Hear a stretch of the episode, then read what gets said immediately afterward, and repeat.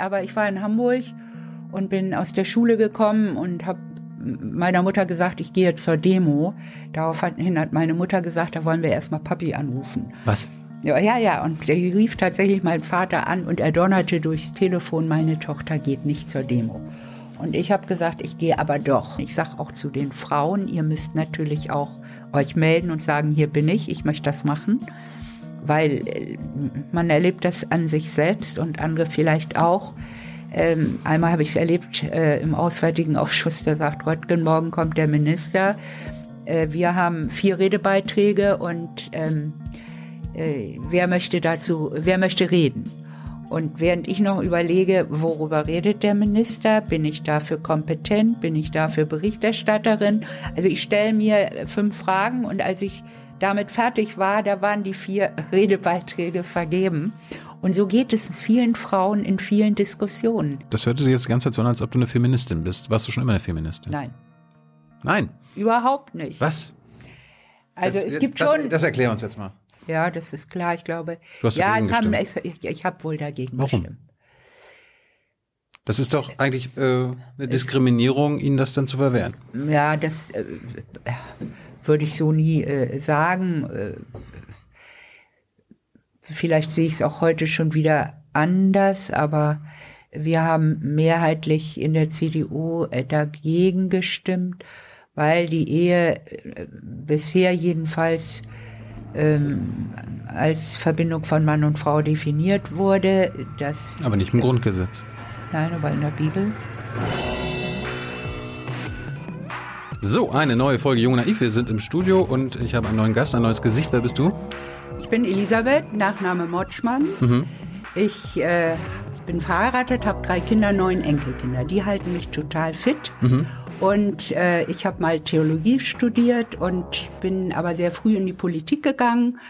Habe immer äh, Kulturpolitik gemacht, durchgängig, was ja im Augenblick total wichtig ist. Äh, erst in kommunalpolitisch gearbeitet, dann landespolitisch gearbeitet, jetzt bundespolitisch gearbeitet. Und äh, bin aber komme aus einer ganz musischen Familie mit äh, wo viel Musik gemacht wurde und wird. Und ähm, deshalb habe ich immer eine große Nähe auch zu Künstlern und Künstlerinnen und weiß wie sehr die im Augenblick leiden. Und dagegen müssen wir äh, Politik machen. Wir müssen kämpfen dass man diese Gruppe nicht vergisst. Denn unsere Kultur leidet am meisten im Augenblick Du bist Politikerin also. Ja. Für welche Partei? für die CDU War das schon immer so? war immer so ja aus mir wird auch nichts anderes mehr in diesem Leben Warum nicht? äh, weil ich äh, doch die Grundsätze, das Menschenbild äh, der CDU voll teile. Was nicht heißt, dass man nicht auch manchmal äh, eine große Nähe zu anderen Positionen, auch aus anderen Parteien hat, gebe ich gerne zu. Aber so im Wesentlichen die Grundpfeiler, die finde ich dann schon äh, ganz äh, wichtig. Auch das C im Namen der Partei ist mir wichtig. Bist du Christin? Ja. Mein Mann ist Pfarrer und ich habe ja auch Theologie studiert. Das habe ich nicht nur so aus Jux gemacht, sondern auch aus Überzeugung. Und von daher glaube ich, dass da übrigens die, die konstantesten Wurzeln auch für unsere Politik liegen. Also ich muss mich nicht über konservativ oder so definieren, sondern ich sage immer, äh, äh, Politik aus christlicher Verantwortung, das gewährleistet äh, ja Kontinuität und äh, Stabilität und äh, Verlässlichkeit und Grundsatztreue und alles, was auch Menschen von uns erwarten, auch Vertrauen, ist die übrigens die härteste Wäh- Währung von Politikern. Vertrauen. Genau. Darum habe ich mich auch immer bemüht in meinem Wahlkreis, aber weit darüber hinaus. Bei den Frauen zum Beispiel, auch da äh, bin ich ja äh, sehr aktiv, um für mehr Frauen in, äh, in der Politik, aber auch woanders äh, zu kämpfen. Wir sind immer noch unterrepräsentiert in fast allen Bereichen der Gesellschaft. Und äh, da müssen wir noch, haben wir noch viel aufzuholen. Vor 100 Jahren ist das Wahlrecht erkämpft, aber wir sind jetzt noch nicht da, wo wir hin wollen und müssen, nämlich, äh, dass wir ein halbwegs ausgeglichenes paritätisches Verhältnis zwischen Männern und Frauen in allen Bereichen der Gesellschaft haben. Über all das werden wir gleich ausführlich reden. Erstmal über, über deine Biografie. Ja, Wo kommst du her? Wo bist du geboren? ich bin in Lübeck geboren. Schöne Stadt, wunderschöne Stadt, finde ich heute noch schön. Die beiden, das Holzentor und die Altstadt und äh, in, in welcher Zeit war das? Was haben deine Eltern gemacht?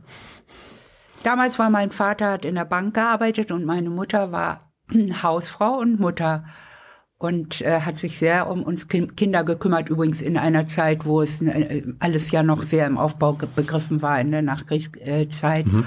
Und äh, wo es auch, äh, wo wir auch sehr bescheiden aufgewachsen sind und nicht im Überfluss, nicht im Wohlstand, sondern es ging halt langsam los. Und ich habe aber nie das Gefühl gehabt, dass ich äh, was vermisst hätte.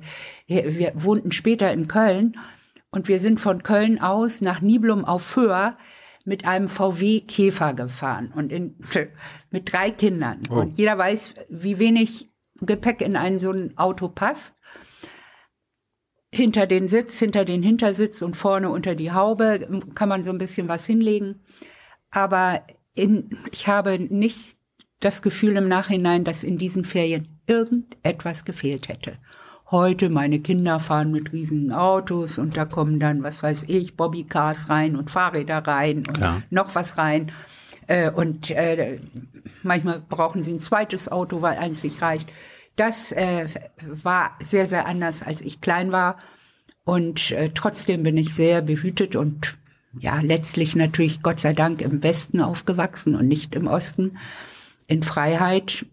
Und Deshalb äh, bin ich heute sehr, sehr dankbar, dass ich das nicht miterleben musste. Mein Mann ist im, im Osten mindestens groß geworden. Er ist hm. ähm, äh, in, in, Berlin geboren, aber im Wesentlichen in einem kleinen Dorf in der Altmark aufgewachsen mhm.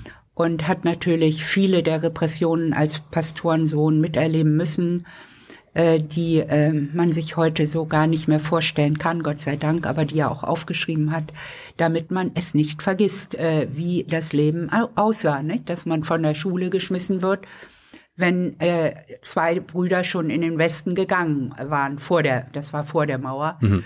aber dann war es automatisch sippenhaft äh, runter, er ist dann wieder raufgekommen, aber äh, hat eben doch ganz andere Erlebnisse als ich. Und diese beiden Welten kommen in unserer Ehe und Familie zusammen. Das finde ich sehr gut. Liebe Hörer, hier sind Thilo und Tyler. Jung und Naiv gibt es ja nur durch eure Unterstützung. Hier gibt es keine Werbung, höchstens für uns selbst. Aber wie ihr uns unterstützen könnt oder sogar Produzenten werdet, erfahrt ihr in der Podcast-Beschreibung. Zum Beispiel per PayPal oder Überweisung. Und jetzt geht's weiter. Habt ihr, habt ihr euch nach der Wende erst kennengelernt? Ja. Nee, Quatsch, nee, nee. Wir haben uns natürlich vor der, die Wende war 91, nee, nee, wir haben uns, äh, ups, Ende der 60er Jahre, also 70, äh, 68 kennengelernt. Also hat er rüber gemacht? Er ist rüber gemacht. Ich mhm. war ja immer hier. Ja, er ist rüber gemacht kurz vor dem Bau der Mauer, ganz kurz vorher. Mhm. Und das war aber schon sehr schwer, er ist auch abgefangen worden, verhört worden im Zug und nächtelang und zurückgeschickt worden. Und es war auch schon sehr schwierig, kurz vor der Mauer äh, rüber zu machen. Aber es ist ihm geglückt. Und äh, dann hat er von vorne anfangen müssen mit dem Abitur, zwölf Jahre Abitur hm. in der DDR, ihr ehemaligen. Und hier musste er erstmal das nachmachen und dann mit ganz, ganz, ganz wenig finanziellen Mitteln studieren, im VW-Werk in den Semesterferien arbeiten. Sein erster äh, Ausflug oder Reise ging nach England ohne Geld oder ohne so, dann ist er mit dem Fahrrad durch die Gegend gefahren und hat das, hat nachts im Straßengraben geschlafen, das Fahrrad ans Bein gebunden, äh, um eben möglichst viel Geld zu sparen und nicht äh, dann schon nach drei Tagen äh, Ebbe im Portemonnaie zu haben. Das haben meine Kinder geschafft. Hat er, hat er dich eigentlich mal mit in die DDR genommen, als es die noch gab? Oh, warst, ja. warst du mal drüben? Ja, ja, klar. Ich war drüben er konnte nicht äh, rüberfahren als Republikflüchtling, mhm. bis es Amnestie gab. Aber ich bin rübergefahren und äh, habe dann auch seine Patenkinder zur Konfirmation besucht. Äh, hatte einmal einen kleinen Sohn dabei und an der Grenze nahmen die dann, hat der ja, Grenzpolizist gesagt, nehmen Sie den Koffer raus. Gut, habe ich natürlich gemacht. Machen Sie den auf. Dann wühlt er in, in meinem Koffer rum, nimmt den Kulturbeutel, wühlt im Kulturbeutel rum Daraufhin mein Sohn, äh, warum machst du das? Und da sagt er, wir sind hier an einer Grenze, da macht man das so. Da sagt mein kleiner Johannes, ähm, ich war schon an anderen Grenzen, da macht man das aber gar nicht so. Ich dachte, jetzt müssten wir umkehren. Der tat so, als hätte er es nicht gehört und er krabbelte weiter. Aber ja, ja, ich war viel immer im Osten und meine Familie ist übrigens von West nach Ost gegangen. Meine Schwester ist äh, heute äh, zwischen Güstrow und, äh, und Schwerin. Mhm. Mein Bruder ist nach Leipzig gegangen. Meine Tochter ist mit einem Bein in Mecklenburg-Vorpommern in der Nähe von äh, Anklam. Und mhm. wir haben auch viele Freunde da. Also insofern bin ich sehr, äh, sehr viel in den neuen Bundesländern und freue mich jedes Mal, äh, wie, wie gut sie sich denn doch entwickelt haben. Aber war die DDR in Wirklichkeit so, wie du dir das vorgestellt hast? War es weniger schlimm? Hattest du irgendwie so also was, was, für, was, für, ein Bild hattest du vorher? Was war es danach? Weniger schlimm fand ich das gar nicht, sondern ich fand es eigentlich immer schlimm, vor allen Dingen, als ich die ersten Male da war. Alles grau in grau. Triest, triest, triest. Die Gebäude waren irgendwie äh, ohne Farbe, die Fenster waren irgendwie marode. Äh, es, es gab so gut wie außer diesen schrecklichen Plattenbauten keine äh, keine schöne neue Architektur, die alte vergammelte, die Orte vergammelten äh, und es war wirklich fünf vor zwölf, wenn nicht fünf nach zwölf, als dann die Wende kam und äh, vieles dann restauriert äh, wurde in den schönen, schönen Städten, wie zum Beispiel Erfurt, wie zum Beispiel Leipzig, wie zum Beispiel Schwerin hm. oder andere Städte, äh, Magdeburg, äh, Stendal. Äh, also es gibt ja äh, auch kleinere Städte äh, wie Güstrow oder so, die dann äh, sehr, sehr schön geworden sind. Mhm. Zurück zu deiner Familie. Äh, du bist ja als Baroness von Düsterlohe geboren worden. Bist du, bist du adlig? Hast du einen Adelstitel gehabt? Ja gut, das äh, ist ja automatisch so, wenn äh, wenn mein Vater äh, Baron von Düsterloh ist, dann bin ich Baroness von Düsterloh und äh, Weiß ich aber nicht. ich kann nicht, ich, ich, kann nichts dafür und ich äh, nee, nee. will mich auch dafür gar nicht äh, entschuldigen. Ist so, ja. Aber hattest du, hattest du Privilegien? Nein, ich hatte keine Privilegien, sondern bin äh, eher dann auch sehr streng äh, erzogen worden. Oh. Immer äh, sehr fröhlich äh, und sehr, ich habe ein sehr, sehr gutes Verhältnis zu meinen Eltern gehabt. Aber immer hieß es mehr, mehr ähm, sein als scheinen und äh, also vieles war eben so, dass man immer das Gefühl hatte, man, man kann sich nicht alles leisten, was sich andere leisten. Und deshalb äh, war das ganz bestimmt kein äh, Privileg. Aber äh, war das so ein Landadel, also so ver verarmte Adel oder was war das? Hm, na, also meine Familie hat 500 Jahre im Baltikum gelebt. Hm. Und deshalb freue ich mich übrigens jetzt auch, dass ich Berichterstatterin für die baltischen Länder im Auswärtigen Ausschuss bin, mhm. auch in vielen deutsch-baltischen Organisationen bin. Und äh, sie ist dann äh, geflohen kurz vor dem Ersten Weltkrieg und hat dann äh, im Westen wieder neu angefangen, ja, mit, mit wenig Mitteln. Hattet, hattet ihr irgendwie so, war die verschwägert oder verwandt mit anderen deutschen Adligen oder ja, so? Ja, das ist, das ist klar. Ja, weiß ich ja nicht. Ich kenne mich da, ich, ich, ich, ich nee, äh, Natürlich äh, ist man sehr äh, verbunden mit den, zum Beispiel mit baltischen Familien und äh, die ja alle mehr oder weniger in, in den Westen ge, äh, geflohen oder gekommen sind, getreckt sind. Mhm und die äh, hier dann wieder äh, versucht haben, äh, Verbindung aufzunehmen und heute dann auch äh, sich, sich treffen, äh, nicht nur auf Hochzeiten, auch in verschiedenen äh, Gruppierungen. Und äh, mein Vater hat zum Beispiel nach dem Krieg gesagt, alle meine Freunde sind in alle Winde verstreut, hat sich ein Notizbuch genommen und hat mit der Hand reingeschrieben, seine äh, Freunde, die er hatte äh, vor dem Krieg und hat sie wieder gesucht und hat dann daraus äh, auch eine Gruppe, einen Kreis gemacht. Also ja, das ist, ergibt sich automatisch, aber also, heutzutage ist das eigentlich, war es bei uns jetzt kein dominantes Thema. Und ähm, so ein Baron oder ein Baroness, was ist das so in der königlichen Stufe für eine Einheit? Ja, drunter ist von und drüber ist der Graf und dann ah. kommen die fürstlichen äh, Häuser. Also Graf hat sieben Zacken, Baron hat fünf Zacken. Ach, und, äh, in, das ist auch noch nee, relevant. Halt, stopp, halt, stopp. Oh. Äh, der von hat fünf, der, der Baron hat sieben und der Graf hat neun, so meine ich das, in der Krone. Baron haben Kronen gehabt. Naja, Kronen haben die nie gehabt, aber im Wappen. Ein Wappen. Und was für eine Anrede war das? Baron Düsterloh. Nee, also wenn, wenn, wenn ein Baron angesprochen wird, was für eine Anrede ist das denn? Herr, Herr, Ja, Baron Düsterloh, ja.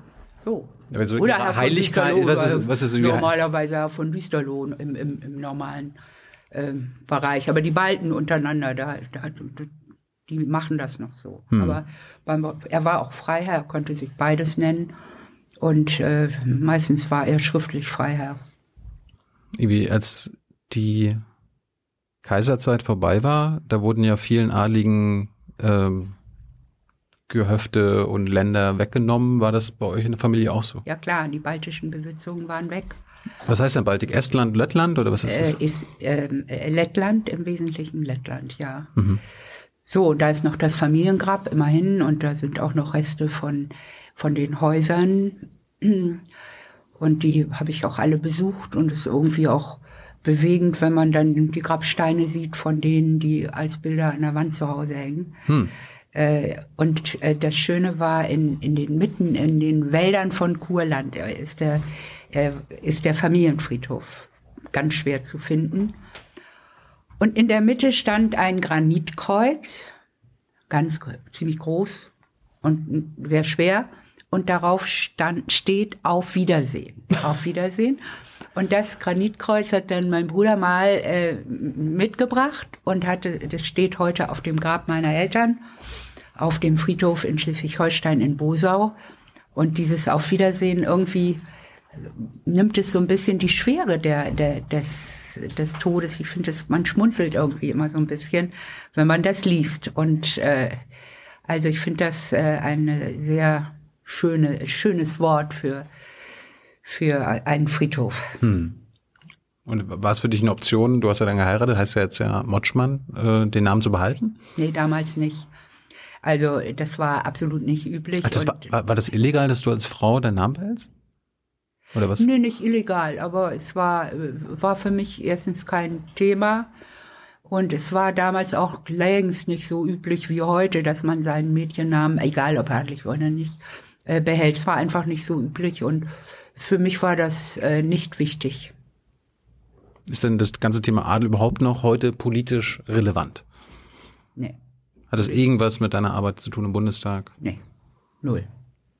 Also es sind ein paar dabei in, in, in verschiedenen Fraktionen. Ich hatte die einzige andere Adlige, die ich jemals in der Sendung hatte, von 500 Interviews, war Beatrix von Storch. Naja, vielleicht finden Sie, dann, Ja, fragen. Sie mal Graf Lam- Lambsdorff oder Stimmt. bei den äh, bei uns gibt's Herrn von Aberkron und es Stimmt. gibt äh, Herrn von der Marwitz und es gibt bei den Grünen ähm, na, fällt mir jetzt nicht ein der Name, aber Selbst da, bei den Ja, Grünen? selbstverständlich. Es gibt äh, meistens überall äh, welche drunter und das ist auch gut so. Aber es ist politisch nicht relevant, irgendwie Hohenzollern oder so? Ist das, das ist doch, ist doch jetzt in den letzten Jahren ein Thema gewesen, ne? Da geht es um die Frage, äh, welche äh, Kunstgegenstände äh, kriegt der Chef des Hauses zurück und welche bleiben beim Staat. Er ist übrigens der größte Leihgeber von Kunstwerken in der Stiftung Preußischer Kulturbesitz, in der Stiftung äh, Preußische, äh, Preußisch-Brandenburgische Schlösser und Gärten. Und äh, da ist jetzt äh, eine Diskussion zwischen dem Bundesministerium für Kultur und Medien und dem Haus Hohenzollern und dem Land Brandenburg. Was gibt man zurück? Was äh, behält er? Und das ist eine hochkomplizierte Geschichte, weil 1926 schon geteilt wurde, was kriegt der Staat und was kriegt äh, die Familie oder behält die Familie und dann wurde das ja erneut enteignet, 45, 49. Und von daher ist das äh, hochkompliziert. Wir haben eine Anhörung im Bundestag gehabt mit Experten, mit Juristen, mit äh, Historikern. Und die Frage ist eben, ob der Großvater äh, erheblichen Vorschub dem Hitlerregime geleistet hat, ja oder nein. Wenn ja, dann Der Kaiser oder wer? Der, nee, das ist ja schon nicht mehr der Kaiser, sondern das ist ähm, der Gro Großvater des jetzigen ähm, Prinzen, Georg Friedrich Preußen, und äh, der jetzt überlege ich, der Enkel war ja schon Louis Ferdinand, also egal, also der, der äh, Vorfahre von dem jetzigen Chef des Hauses, Georg Friedrich Preußen. Und ob, wenn der nun wirklich Vorschub geleistet hätte, das bestreiten die einen Historiker, die anderen sagen ja, die anderen nein, dann hätte er ähm, Anspruch, sonst nicht. Aber äh, erklär mal unseren jungen Zuschauern, was, was wollen die Hohenzollern denn vom Staat? Wollen entschädigt werden? Naja, sie haben äh, jede Menge Kunstgegenstände in äh, den staatlichen Museen, die sie aber im, und es geht dann äh, letztlich auch um Zusagen, die auch während der DDR-Zeit äh, gemacht wurden. Also dem damaligen Chef des Hauses Louis Ferdinand hat man angeboten, dass er äh, eins der Schlösser äh, zurückkriegt, wenn Friedrich der Große wieder übersiedelt nach Potsdam. Die wollten gerne, dass der in Potsdam beerdigt wird bei seinen Hunden. Und äh, daraufhin äh, hat man ihm äh, Zusagen gemacht und er, er sagt, Friedrich der Große kommt erst dann, wenn das Land wieder vereinigt ist. Und daran hat er sich auch gehalten. Er ist 94 dann äh, übergesiedelt nach äh, Potsdam und da wurde er wieder neu beigesetzt. Und gibt es da jetzt irgendwelche Regeln dafür, ob quasi die, so eine Adligen wie die Hohenzollern, waren ja quasi die Kaiserfamilie, ob die entschädigt werden können?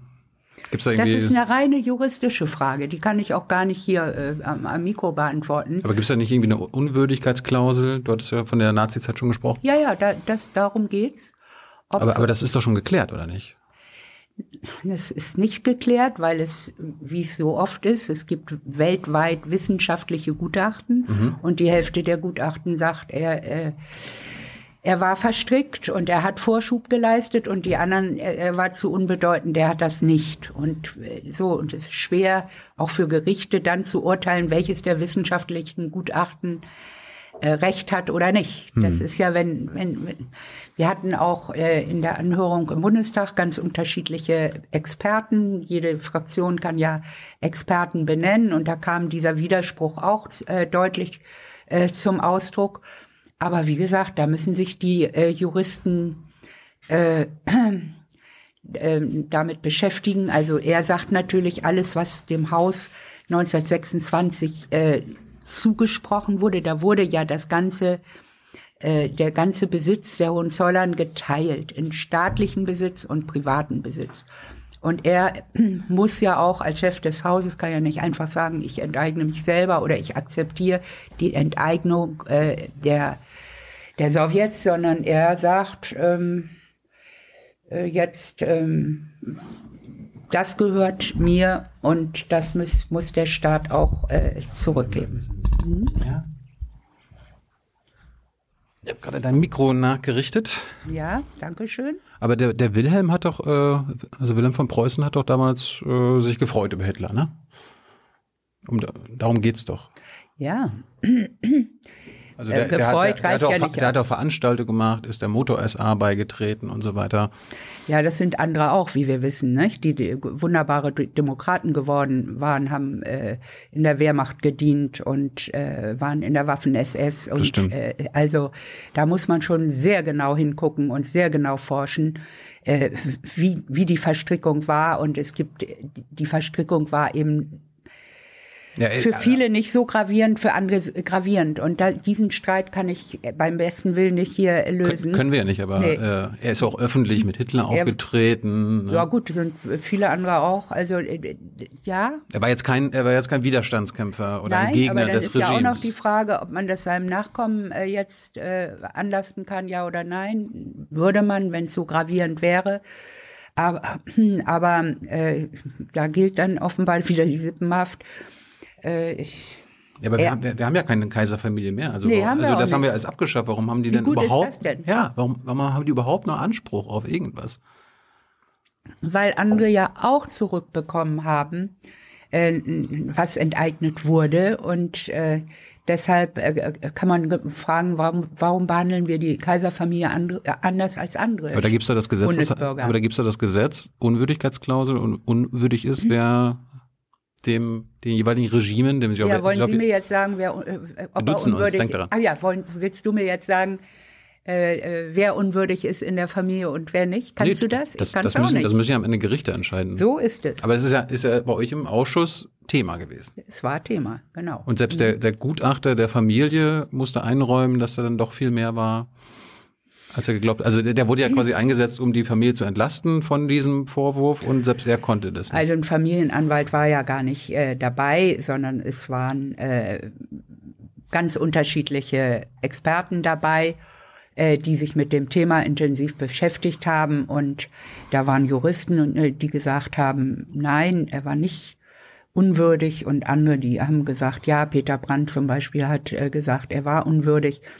Also äh, schwierige Diskussion, aber ähm, das müssen wirklich die Gerichte, äh, das Land Brandenburg und äh, das Ministerium klären.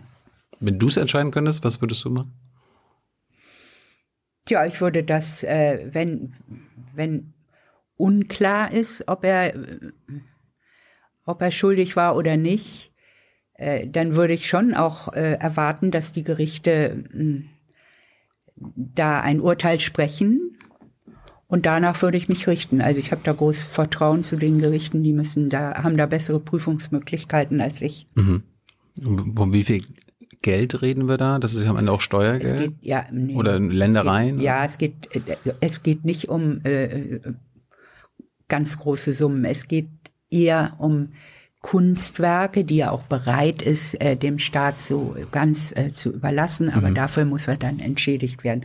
Also wenn man bei Ihnen ein Bild von der Wand nimmt, äh, das wertvoll ist, äh, ein Van Gogh oder was weiß ich, dann würden Sie auch sagen, äh, ja, ihr könnt das vielleicht haben für euer Museum, aber äh, ich möchte dann auch äh, dafür entschädigt werden. Das ist ein einfaches Verfahren und ich finde, Ja, außer, außer wenn ich Kaiser oder Kaiserfamilie war. Nein, Ne? nee, die, die, die, das sind normale Bundesbürger. Daran müssen wir uns äh, gewöhnen. Und da bin Die ich Kaiserfamilie waren aber keine normalen Bürger. sind es aber jetzt. Und deshalb steht ihnen das gleiche Recht zu wie, wie dir und mir. Mhm. Das finde ich schon wichtig. Aber es ist ganz gut, dass wir keine Monarchie mehr haben. Ne? Ja, ohne Frage. Äh, Die haben es ja auch äh, verspielt. Andere Länder sind äh, froh, dass sie eine haben, weil es natürlich Jetzt crazy, ne? ja, also Großbritannien werbetechnisch, also Großbritannien. Äh, ich glaube, das ist der beste Werbeträger für das Land überhaupt, äh, den sie haben. Andere Länder sicher auch, Ja. Schweden oder so. Aber äh, unser Land hat sich anders entwickelt und ich bin dafür dankbar. Ich wir haben den froh. Bundespräsidenten, den wir jedes Jahr, äh, alle fünf Jahre neu wählen können. Ja, genau. Das ist ja auch gut so, äh, dass wir äh, nicht alle Ewigkeit einen Präsidenten haben, sondern dass das äh, nach zwei Legislaturperioden ist das Schluss. Und das finde ich super. Zurück zu dir. Anfang der 50er geboren. Ich habe mal nachgerechnet, du warst circa 16, als die 68er-Bewegung war. Hast du da mitgemacht? Bist, Ja, auf die, bist auf die Straße gegangen, gegen klaro. Vietnam? Hast Ja, ja, nee, Vietnam war es nicht, aber ich war in Hamburg und bin aus der Schule gekommen und habe meiner Mutter gesagt, ich gehe zur Demo. Daraufhin hat meine Mutter gesagt, da wollen wir erstmal Papi anrufen. Was? Ja, ja, ja. Und der rief tatsächlich meinen Vater an und er donnerte durchs Telefon, meine Tochter geht nicht zur Demo. Und ich habe gesagt, ich gehe aber doch. Welche Demo war das? Das war eine Demo, da ging es um, äh, um äh, Bildungspolitik. Neckel und Drexelius machen mit der Freiheit Schluss. Das war der Kultur- äh, oder der Bildungssenator in Hamburg äh, und der, oh, was weiß ich, Oberschulrat. Und dann ging es natürlich auch um Rüstung. Die Bundeswehr wird ausgebaut, die Bildung in die Röhre schaut. Ich kann die Sprüche noch, die ich gesungen habe, auf, auf den Straßenbahnschienen. Dann Das war dann, war das deine erste Demo? ja, klar. Und dann bin ich nach Hause gekommen und dann hing der Haussegen aber erstmal ziemlich schief. Oh, oh. Äh, und äh, das war, war nicht so, Hast du Hausarrest bekommen? na, das glaube ich nicht, aber äh, also mein Vater war not amused. Wenn es privat ist, aber wie wurde man da bestraft als junges Mädchen? Wie wurde man da bestraft? Also bei, bei dieser, ich durfte, glaube ich, nicht an den Armbrusttisch, musste auf, auf dem Zimmer essen. Und äh, aber, aber dass ich Hausarrest hatte, kann ich mich nicht erinnern. Ich kann mich erinnern, als ich einmal deutlich zu spät kam, nach Hause kam mit 14 Jahren, da äh, hat mein Vater das Ballkleid äh, für den Abtanzball gestrichen, das ich mir aber schon ausgesucht hatte. Das war sehr, sehr bitter. Aber immer wenn ich jetzt zu spät komme, denke ich an dieses Kleid. Und deshalb äh, leide ich am allermeisten, wenn ich selber zu spät komme. Ich sag Bescheid und wenn ich zu spät komme, irgendwie, dann kann man davon ausgehen, dass ich tatsächlich irgendeinen ganz wichtigen Grund äh, Stau oder äh, Bahn bleibt stehen und äh, so, solche Sachen. Also ich, ich leide bis zum heutigen Tag darunter, dass ich damals durch das zu spät kommen mein mein Ball, Ballkleid, mein Abtanzballkleid nicht bekam. Tolerierst du, wenn Menschen bei dir zu spät kommen? Bleibt mir ja gar nichts anderes übrig, aber ich finde tatsächlich an der Stelle kann man mal sagen, Pünktlichkeit ist die Höflichkeit der, der Könige. Also ich finde, es ist. Äh, man, bist du da sauer? Also wenn man so in 10, 15 Minuten sich nicht meldet und immer noch nicht da ist? Ja, das finde ich nicht gut. Äh, echt nicht. Mhm. Weil ich habe auch was zu tun und äh, ich warte dann und Wartezeit ist immer irgendwie blöde Zeit. Ja. Denkt man, kannst du jetzt noch was anfangen oder nicht? Oder fängst du an, noch eine Pressemitteilung zu machen oder nicht? Mhm. Äh, oder irgendwas anderes. Äh, nee, das mag ich nicht. Bei meinen Kindern war ich da auch relativ straight. Wie meine Eltern auch. Siehst du? Mhm. Und ich finde, pünktliche Menschen, das ist was sehr Angenehmes. Es kann immer Gründe geben, aber äh, für normal sollte man äh, respektieren, dass der andere auch äh, mit seiner Zeit sorgsam umgehen möchte. Das war nicht, das war dann nicht eine letzte Demo. Erinnerst du dich an die größte Demo und die relevanteste in der Zeit damals? Ich meine, es gab ja so die ganze Bewegung ne, Not, gegen die Notstandsgesetze, gegen die GroKo, gegen die ja, da habe ich nicht teilgenommen. Nazis in den Verwaltungen. Da habe ich nicht daran teilgenommen. Vietnamkrieg. Also ich erinnere mich an diese und ich habe ja sehr, sehr früh geheiratet mit 19 Jahren und da äh, war ich dann äh, gut beschäftigt mit dem Aufbau unseres Hausstandes, als Pastorenfrau übrigens, als jüngste damals in der Republik und äh, hatte alles andere im Kopf als äh, Demonstrationen und mein Mann äh, hätte es mir auch irgendwie äh, verboten. Äh, nee, nee, verboten. Ja, was, da, ich erzähle Ihnen gleich, was damals noch verboten war. Das äh, war ein Witz, weil ich war ja nicht volljährig, ja, ja. als ich geheiratet habe und dann. Äh, 19? Nee, mit 21 war man da erst volljährig. Ah. Ja, ja. Und äh, das war, äh, dann wollte, wollte, wollten wir nach Israel reisen und äh, da musste ich äh, die Unterschrift meines Erziehungsberechtigten bringen. Und da habe ich dann gegrübelt, wer ist denn das jetzt? Ist das jetzt mein Vater oder mein Mann? Aber ich bin vorsichtshalber zu meinem Vater gegangen, oh weil ich das zu doof fand. Äh, das, äh, ja. Stell mir vor, der Mann wäre dein Erziehungsberechtigter. Ja, völlig absurd. Hat er, so hat er sich auch nie aufgespielt. Ja. Ich habe einen, einen wirklich tollen Mann, der auch sehr früh äh, äh, in die neue Rolle eines äh, modernen Mannes geschlüpft ist und äh, gewechselt ist, äh, wenn er vielleicht auch noch anders äh, sozialisiert und erzogen wurde, dass er mitgeholfen hat, dass er mit viel mit den Kindern gemacht hat, äh, dass er mich unterstützt hat im Haushalt, wo auch immer. Also äh, dieses äh, die die Verteilung von Hausarbeit und äh, Berufsarbeit, ich hätte ja meinen Beruf auch nie machen können, wenn er nicht bereit gewesen wäre, auch mit anzupacken. Und das war nie eine ideologische Diskussion bei uns, sondern äh, äh eine pragmatisch-praktische. Wer zu Hause war, musste dann äh, die Kinder äh, mindestens im Auge behalten oder auch mal Schularbeiten machen oder ihnen auch was zu essen geben mittags und nicht, äh, es war sehr locker, aber äh, irgendwie doch sehr aus meiner rückblickenden Perspektive auch gerecht verteilt. Warum hast du mit 19 geheiratet, Elisabeth? Tja, warum? Äh, ist, das, ist das nicht ein bisschen früh? Ich würde jetzt, meinen Kindern habe ich äh, eindeutig gesagt, ihr müsst das nicht nachmachen, hat auch keiner nachgemacht äh, mein Vater war ein sehr strahlender, sehr dominanter, sehr ähm, ja äh, Vater und irgendwie fand ich es auch spannend, äh, mich aus äh, dieser häuslichen Geborgenheit rauszubewegen. Und äh, ich hatte so das Gefühl, es gibt äh, es gibt die große Freiheit auch äh, außerhalb äh, meiner Familie. Mhm. Und dafür stand mein Mann und äh, War der auch so alt wie du? nee, der war zehn Jahre älter oder ist zehn Jahre älter. Oha, oha. Naja, das ist, äh, äh, das äh, war, geht aber bis zum heutigen Tag gut und er ist fit wie ein Turnschuh und heute macht er noch mehr Hausarbeit als damals, als er noch voll im äh, Beruf steht. Er ist immer noch äh, sehr, sehr, sehr tätig, predigt am Reformationstag zwei äh, Gottesdienste mh, und macht äh, viele, viele Amtshandlungen und Trauungen und Vertretungspredigten, übrigens auch in den neuen Bundesländern. Letzten Heiligabend waren wir zusammen in der Altmark. Ich war der Chauffeur und er hat drei Gottesdienste hintereinander gemacht in drei Kirchen, in denen sonst nichts gewesen wäre, äh, weil sie so wenig Pfarrer haben und ein Pfarrer 15 bis 27 Gemeinden betreuen muss, in der Region, aber auch in anderen Regionen. Und er dann immer gerne aushilft, weil er es schlimm findet. Wir, wir sanieren die Kirchen, wir sanieren die Orgel mit Denkmalschutzgeldern und so weiter. Und dann stehen sie am Heiligabend dunkel, tot, leer. Und da hat er gesagt, komm, ich kann nicht alle bedienen, aber drei. Und dann sind wir da hingefahren und immer im anderthalb Stunden Rhythmus.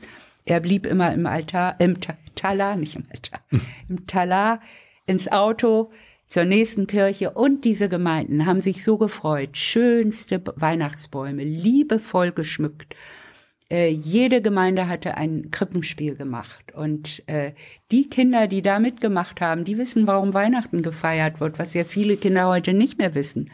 Die wissen ja nur noch, dass äh, Weihnachten, weil Opa kommt und Oma kommt und wir eine Gans auf dem Tisch haben. Man glaubt es nicht. Wie viele Kinder heute nicht mehr wissen, äh, warum wir die christlichen äh, Feiertage haben und feiern. Und das war ein tolles Erlebnis, letzte, letzten Heiligabend. Und danach sind wir dann zu unseren eigenen Kindern gefahren und haben dann auch noch das Familienweihnachten erlebt. Die Weihnachtsgottesdienste gehen ja früh los. Und dann waren wir relativ schnell auch abends dann so um neun, halb zehn bei der Familie. Das, hast mit 19 geheiratet. War dann Ja. dein Lebensplan Hausfrau? Nee, ich habe ja dann äh, angefangen zu studieren. Und mein Das war, Mann, das war auch schon der Plan alles. Da, ja, ja, nee, das, da sieht man auch, dass mein Mann also eine völlig entspannte äh, Einstellung dazu hatte, dass ich auch äh, meinen eigenen Beruf lernen wollte und äh, Aber das, war, ja- das war nicht selbstverständlich. Ich habe gelernt, irgendwie früher musste der Mann sogar noch das Okay geben, dass Ja. du arbeiten gehst oder ja, ja, das äh, war bei uns kein Thema, Gott sei Dank. Und er hat äh, mich da auch immer unterstützt und mir immer alle Freiheiten äh, gelassen. Und ähm, das hat auch ganz gut geklappt. Ich habe dann äh, bei der Geburt des ersten Kindes Examen gemacht. Das war ein bisschen mühsam, weil äh, ich lag dann, hatte eine Examensarbeit im Kasten und die, dann kam ich ins Krankenhaus. An einem Arm der Tropf, in der anderen das Buch, auf der Fensterbank. Im Krankenhaus lagen die ganzen Bücher. Und dann konnte ich noch mal äh, nach Hause und durfte aber immer nur zwei Stunden auf sein und zwei Stunden liegen. Und das habe ich auch brav gemacht. Zwei Stunden an der Schreibmaschine, zwei Stunden auf dem Sofa. Und dann war die zweite Arbeit, war dann, äh, die eine war über Karl Barth und die andere war über äh, das Thema der Tod im Religionsunterricht. Die zweite war dann im Kasten als ein Tag äh, oder am, ja ein Tag vor der Geburt des ersten Kindes. Und das mündliche kam dann hinterher. Hast du Theologie studiert und noch was anderes? Ja, anfangs noch Französisch, aber das habe ich nicht. Also Romanistik, das habe ich nicht bis zum Ende gemacht. Was war der Plan, was du mit deinem Studium, dem, mit dem Ja, abgeschlossenen der Studium Plan machst? war, äh, dass ich Lehrerin werde. Das Ah, ja. war der Plan. Und äh, das habe ich auch eine Weile noch äh, ausgeübt Mhm. mit allerdings nicht so vielen Stunden, aber an einem Gymnasium in, in Itzehoe, wo wir damals wohnten. Und als das dritte Kind geboren wurde, da habe ich dann, waren mir auch die sechs Stunden, äh, die ich nur äh, unterrichtet habe, waren mir dann zu viel, weil meine Kinder wurden immer krank, wenn ich zur Schule musste oder irgendwas war da immer. Und habe ich aufgehört und dann war es spannend. Dann haben die, die Leute gesagt, ach, Frau Mottmann, Sie arbeiten nicht mehr. Und Da habe ich gesagt, ich habe drei Kinder, ich habe ein riesen Pfarrhaus, ich habe einen Mann als Pfarrer. Ich bin in jeder Hinsicht gefragt und arbeite natürlich nur woanders. Jetzt nicht mehr in der Schule, sondern in, an, auf anderen Feldern. Und dadurch hat sich auch übrigens meine politische Arbeit ergeben. Äh, ich wurde dann irgendwann gefragt, ob ich nicht Lust hätte, das war in Itzehoe, da war ich 23, ähm, Vorsitzende der Frauenunion im Kreis zu werden. Und ich wusste kaum, was die Frauenunion äh, macht. Und was Warst du schon in der CDU? In der, ich war mit 16 in der Jungen Union und bin 1976 in die CDU eingetreten. Also ich war wohl gerade in der, äh, in der, ja, ich war schon in der CDU. Und ähm, dann fiel, dann wurde ich ge immer gefragt, ob ich was machen möchte. Hm.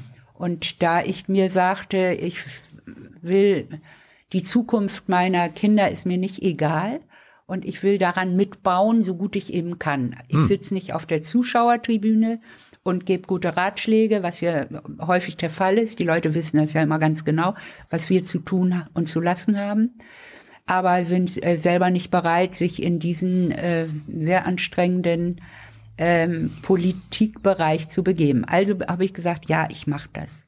Und dann äh, wurde ich sehr schnell in den Landesvorstand gewählt. Damals war noch Stoltenberg äh, der Landesvorsitzende und äh, da war der Barschel äh, war auch noch da, den habe ich da auch noch kennengelernt. Und ähm, die Barschel-Affäre mhm. fiel dann Gott sei Dank zusammen mit äh, unserem Wechsel von Schleswig-Holstein nach Bremen sodass ich. Hast nichts mit zu tun gehabt, ne? Ja, ja, ich war, war, ich war sehr verunsichert durch diese Geschichte. Warum? Äh, weil ich nicht wusste, weiß ja heute noch keiner, äh, was der Hintergrund auch äh, des Todes war mhm. in, in, dem Beau Rivage äh, Hotel. Und deshalb ähm, war ich, war ich sehr, sehr unsicher. Und äh, ich habe allerdings bei der Pressekonferenz, wo Baschel sein Ehrenwort gegeben hat, da war ich schon, ähm, da fiel mir eine Sache auf. Er fragte nämlich, wo ist mein Pressesprecher? Und bei so einer wichtigen Pressekonferenz weiß ich ganz genau, wo mein Pressesprecher, der Stellvertreter war da. Aha. Bei der berühmten Pressekonferenz, wo Barschel äh, gesagt hatte, dass er ähm, sein Ehrenwort gibt. Jetzt musst du unseren nicht so politisch gebildeten Zuschauern mal erklären, warum das so wichtig ist, dass der Pressesprecher gefehlt hat.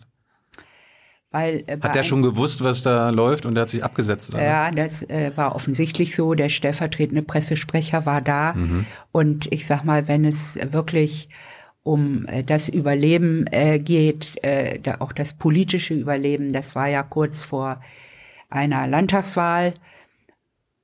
Äh, und äh, da äh, weiß ich schon ziemlich genau, also eine Pressekonferenz ohne Pressesprecherin, ich meine, selbst ich habe hier meine Pressesprecherin sitzen mhm. und bin ganz dankbar, dass sie verfolgt, was ich mache.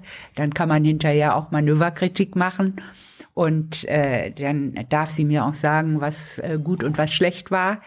Das zeichnet einen guten Mitarbeiter übrigens aus dass die auch brutal kritisieren dürfen. Übrigens macht das ja, ja. auch mein Mann. Mhm. Wenn dies nicht machen, wer soll's denn dann machen? Also äh, gut, wir kriegen natürlich viel Kritik so von äh, von Wählern und äh, Bürgern. Äh, immer nur Kritik, selten Lob. Übrigens, äh, das ist auch ein Mechanismus, an den man sich gewöhnen muss. Äh, so dass äh, ich immer froh bin, wenn da jemand ist, der sagt, du heute warst du gut, heute warst du schlecht, heute mhm. warst du gut drauf. Und na klar, manchmal hat man einen guten Tag, manchmal hat man einen schlechten Tag. Ich hoffe, ich habe heute einen guten Tag, damit schon, ihr ja. zufrieden seid äh, am Ende der, der äh, der, der Sendung und nicht sagt äh, blödes äh, blöde Sendung. Das macht äh, bisher macht keinen Spaß. Macht bisher sehr, sehr viel Spaß. Aber, aber erklär uns mal, wenn du so jung warst damals äh, und 60er, 70ern, warum bist du der CDU beigetreten? Warum bist du bei, die, bei der Jungen Union? Weil damals war ja so die Zeit, mhm. die Jugend war links drauf, ist entweder wegen Willi in die SPD gegangen oder war irgendwie noch radikaler links. Äh, warst du jetzt nicht so naja, Fan von Willi ich, und also in die Junge Union, äh, will ich mal sagen, da hat mein Vater äh, mich äh, versucht zu überzeugen, um nicht zu sagen, hat mich so ein bisschen gestupst und meinte, es wäre doch an der Zeit, dass ich das machen könnte. Und äh, da ich damals nicht gewöhnt war, später schon, Hm. äh, meinem Vater groß zu widersprechen, habe ich gedacht, na ja, wenn der das sagt, dann kann ich das ja machen. Und äh, das, äh, ich war dann aber nicht sonderlich aktiv, sondern äh, erst dann, als man äh, mich fragte, ob ich nicht äh, Kreisvorsitzende der Frauenunion im Kreis Steinburg werden wollte, was äh, überhaupt nicht auf meinem Zettel stand. Aber ich habe das dann äh, gemacht und bin dadurch äh, in die Kommunalpolitik gekommen und war auch schon mal ein Jahr äh, in, in der Ratsversammlung. Dann irgendwann kam die Frage, äh, können wir dich auf die Liste nehmen? Da sage ich, ja, ganz hinten, ich will jetzt noch keine Mandate. Meine Kinder sind zu klein, ich will Zeit haben für die Zukunft und meiner Kinder. Ich habe ja auch ein Buch damals gemacht, nur Hausfrau, Fragezeichen, Zeit haben für die Zukunft unserer Kinder.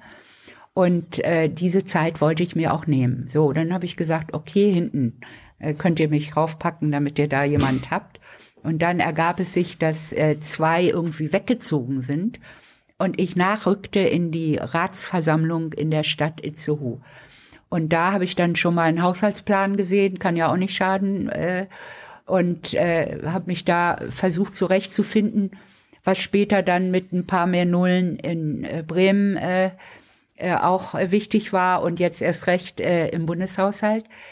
Und da habe ich dann aber so wichtige Entscheidungen getroffen wie die Ersatzbeschaffung eines Rasenmähers für ein Altenheim. Aber das Schön. habe ich auch mit Überzeugung getan. Und ich will nur sagen, also man hat dadurch irgendwie von der Pike auf Politik äh, mitgemacht. Mehr war das ja nicht. Man war nicht draußen, sondern man, war drin. Man durfte äh, Plakate kleben. Habe ich auch mit Inbrunst gemacht. Und ähm, habe ich übrigens lange, habe ich immer gemacht, auch in eigenen Wahlkämpfen mich losgezogen durch Bremen und habe äh, da, wo zu wenig Plakate waren, die Plakate aufgestellt.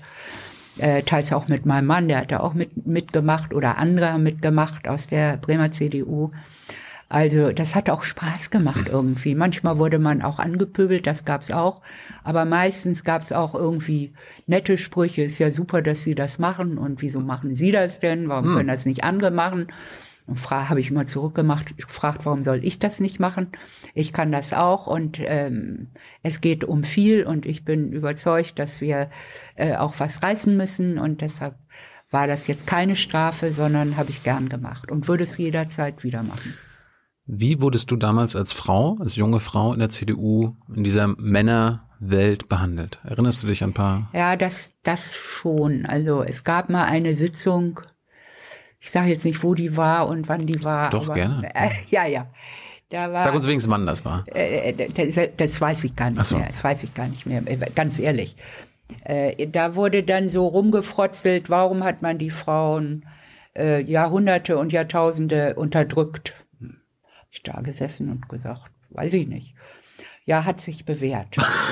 Oh, Ja, solche Sprüche äh, musste man sich äh, damals noch relativ häufig anhören. Und ich bin nun gar keine Spaßbremse und ich kann Spaß vertragen und ich finde auch gute Witze, finde ich auch witzig. Aber diese Art von Chauvi-Sprüchen, die nervt, nervt auf die Dauer. aber waren das so Sprüche oder wurdest du auch chauvinistisch behandelt? Äh, Ich glaube nicht wissentlich, äh, sondern eher, äh, das, das merkt man äh, nicht äh, so, oder merken Männer teilweise nicht, äh, dass sie äh, Frauen ähm, zum Beispiel nicht auf ein Foto nehmen oder dass sie, da, da geht's ja los. Und äh, dass sie natürlich sich immer sehr stark in den Vordergrund äh, stellen und wenn sie wir werden es heute Nacht übrigens sehen, wer wird hinter den Präsidenten äh, stehen, wer immer es wird, hoffentlich Biden. Aber äh, wer, wer da so in der zweiten Reihe drumherum steht.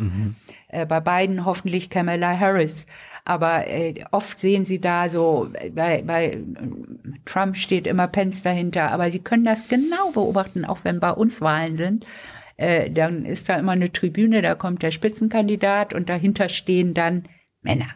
Und wenn Sie ins Fernsehen gucken und sich angucken, wie es auf den Entscheidungsbühnen dieser Welt aussieht, in der UNO, in der EU, wo auch immer, die Ministerpräsidenten, die Verteidigungsminister, die Finanzminister, mhm. die Wirtschaftsminister, die Außenminister, äh, allenfalls mal eins, zwei, drei ähm, Frauen, aber das sind reine Männergesellschaften. Ich habe deshalb übrigens auch ein Buch mal gemacht, vor gar nicht langer Zeit, zwei, zwei Jahre her, ähm, Female Diplomacy, Frauen in der Außenpolitik.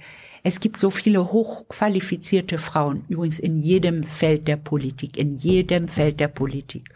Und trotzdem sehen wir in den Medien als Experten meistens Männer. Mhm. Selbst jetzt in der Pandemie. Mhm. Äh, es gibt 50 Prozent der Mediziner sind Frauen. So, aber wir sind eigentlich permanent konfrontiert äh, von Ärzten, alles gut, wenn, wenn nicht auch gleich viele Ärztinnen da äh, in den Medien wären. Sind sie aber nicht. Und das verstehe ich auch nicht, äh, dass äh, nicht auch die Medien da viel stärker ähm, darauf achten, dass äh, eine Talkshow paritätisch besetzt ist, dass man äh, auch wechselt in den Nachrichtensendungen oder in diesen Spezialsendungen zu Corona, äh, dass genau, dass eben auch Frauen da zu Wort kommen. Es gibt genauso viele qualifizierte Frauen in jedem Bereich und das, ähm, das ärgert mich richtig. Und im außenpolitischen Bereich, als ich in den Auswärtigen Ausschuss kam in der letzten Legislaturperiode, da äh, war ich von der CDU äh, zunächst mal die einzige Frau als ordentliches Mitglied. Und das ist nicht gut und nicht schön. In dieser Legislatur sind wir schon drei, was ich total toll finde. Jetzt haben die Grünen kein, kein ordentliches Mitglied, kein weibliches, was hm. ich, äh, äh, Claudia Roth ist ja Stellvertreterin. Mhm. Äh, das finde ich eher äh, schade. Ähm, und da müssen wir noch viel, viel besser werden. Ich sage auch zu den Frauen, ihr müsst natürlich auch euch melden und sagen, hier bin ich, ich möchte das machen. Weil äh, man erlebt das an sich selbst und andere vielleicht auch.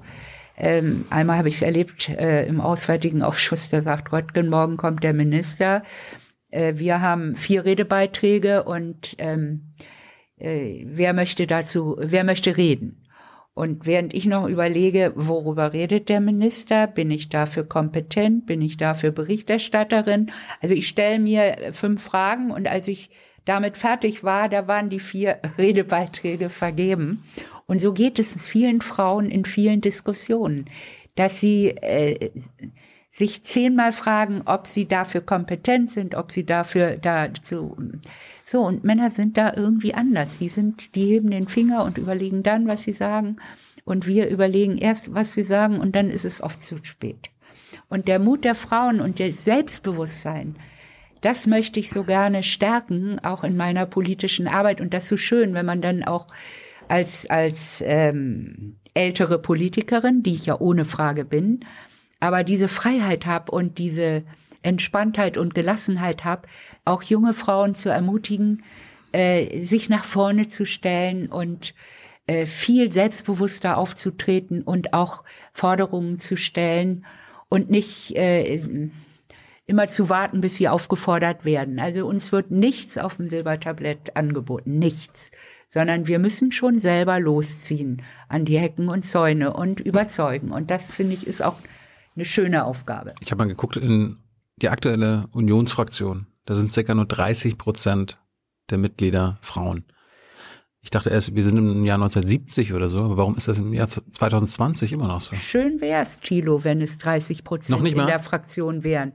Wir sind 21 Prozent, waren am Beginn. Da habe ich die CSU noch mitgezählt oder so. Ja, die, die ist schon dabei. Also, das ist ja noch schrecklicher. Ja, ist ganz schrecklich. In welchem Jahrhundert seid ihr denn? Wie, wir sind 246. Nee, in welchem Jahrhundert seid ihr? In welchem Jahrhundert? Ja, das frage ich mich genauso.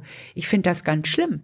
Aber es ist. Ähm, Könnt ihr keine Parität äh, herstellen? Äh, ja, wollen wir ja. Aber das muss irgendwie rechtssicher geschehen. Und wir wollen ja auch nicht irgendwelche Vorschläge machen, die dann von Gerichten äh, äh, kassiert werden. Könnt ihr das also nicht bei den Grünen abgucken? Die machen ja auch mal Mann, Frau, Mann, Frau, Mann, Frau. Auf, ja, aber auf der Liste, das kriegen wir auch hin. Ja. Das kriegen wir auch. Bei den Nur mit, Direktkandidaten jetzt. Ah. mit dem Unterschied, bei Mhm. den Grünen zieht die Liste, in der CDU ziehen fast alle Direktmandate. Und darum ist es so schwierig, ähm, weil über die Liste, da, da haben wir auch sehr viel weitgehend Einigkeit und auch Bemühen, das kann man gar nicht anders sagen. Das machen sie schon.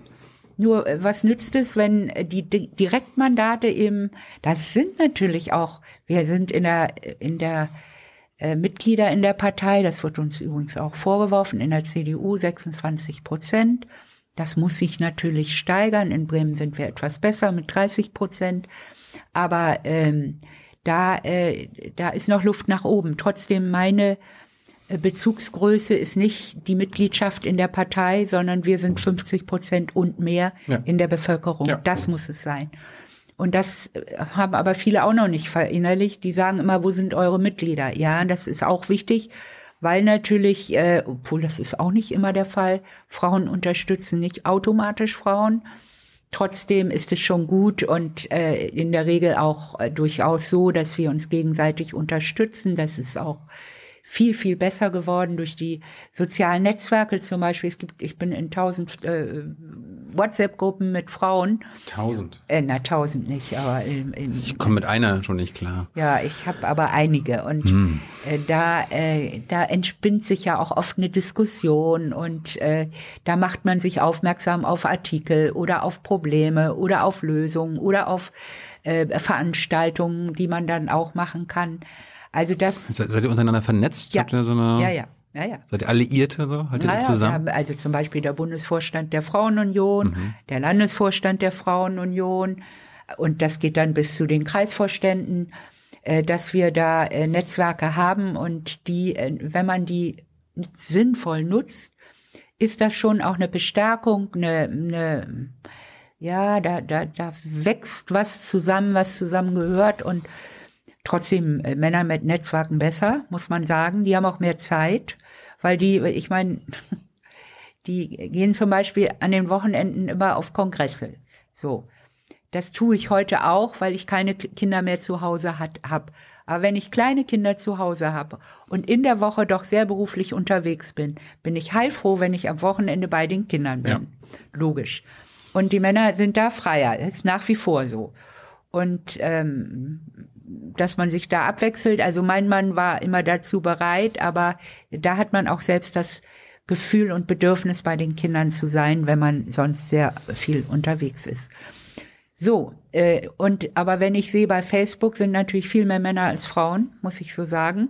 Bei Twitter desgleichen, bei Instagram desgleichen. YouTube auch. YouTube auch.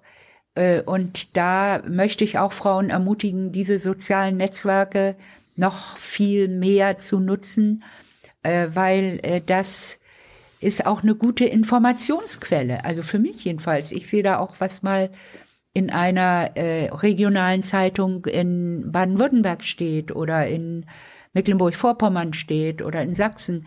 Also ich, ich kriege da auch sehr viele Informationen aus der ganzen Republik und äh, für eine Bremerin vielleicht ganz, ganz gut, weil, weil unser Bundesland ist ja nun sehr, sehr klein mit Bremerhaven und äh, Bremen, äh, so dass ich äh, gerne über den äh, Kirchturm hinaus oder über den Tellerrand hinaus gucke, was machen die anderen, wie machen sie es und was kann ich davon äh, übernehmen und äh, selber machen. Was muss dann passieren, damit in der Unionsfraktion nach der nächsten Bundestagswahl die Hälfte der Mitglieder weiblich sind? Also da gibt es viele äh, Möglichkeiten. Erstens müssen äh, die ähm, die Sitzungs, äh, Sitzungen hybrid stattfinden. Ich möchte, dass wir die neuen Medien, wir haben das ja jetzt auch eingeübt in der Zeit der Pandemie, dass auch jede Frau teilnehmen kann äh, digital äh, und nicht immer äh, anwesend sein muss. Dann kann sie nämlich bei ihren Kindern oder sein und gleichzeitig die Sitzung mitmachen.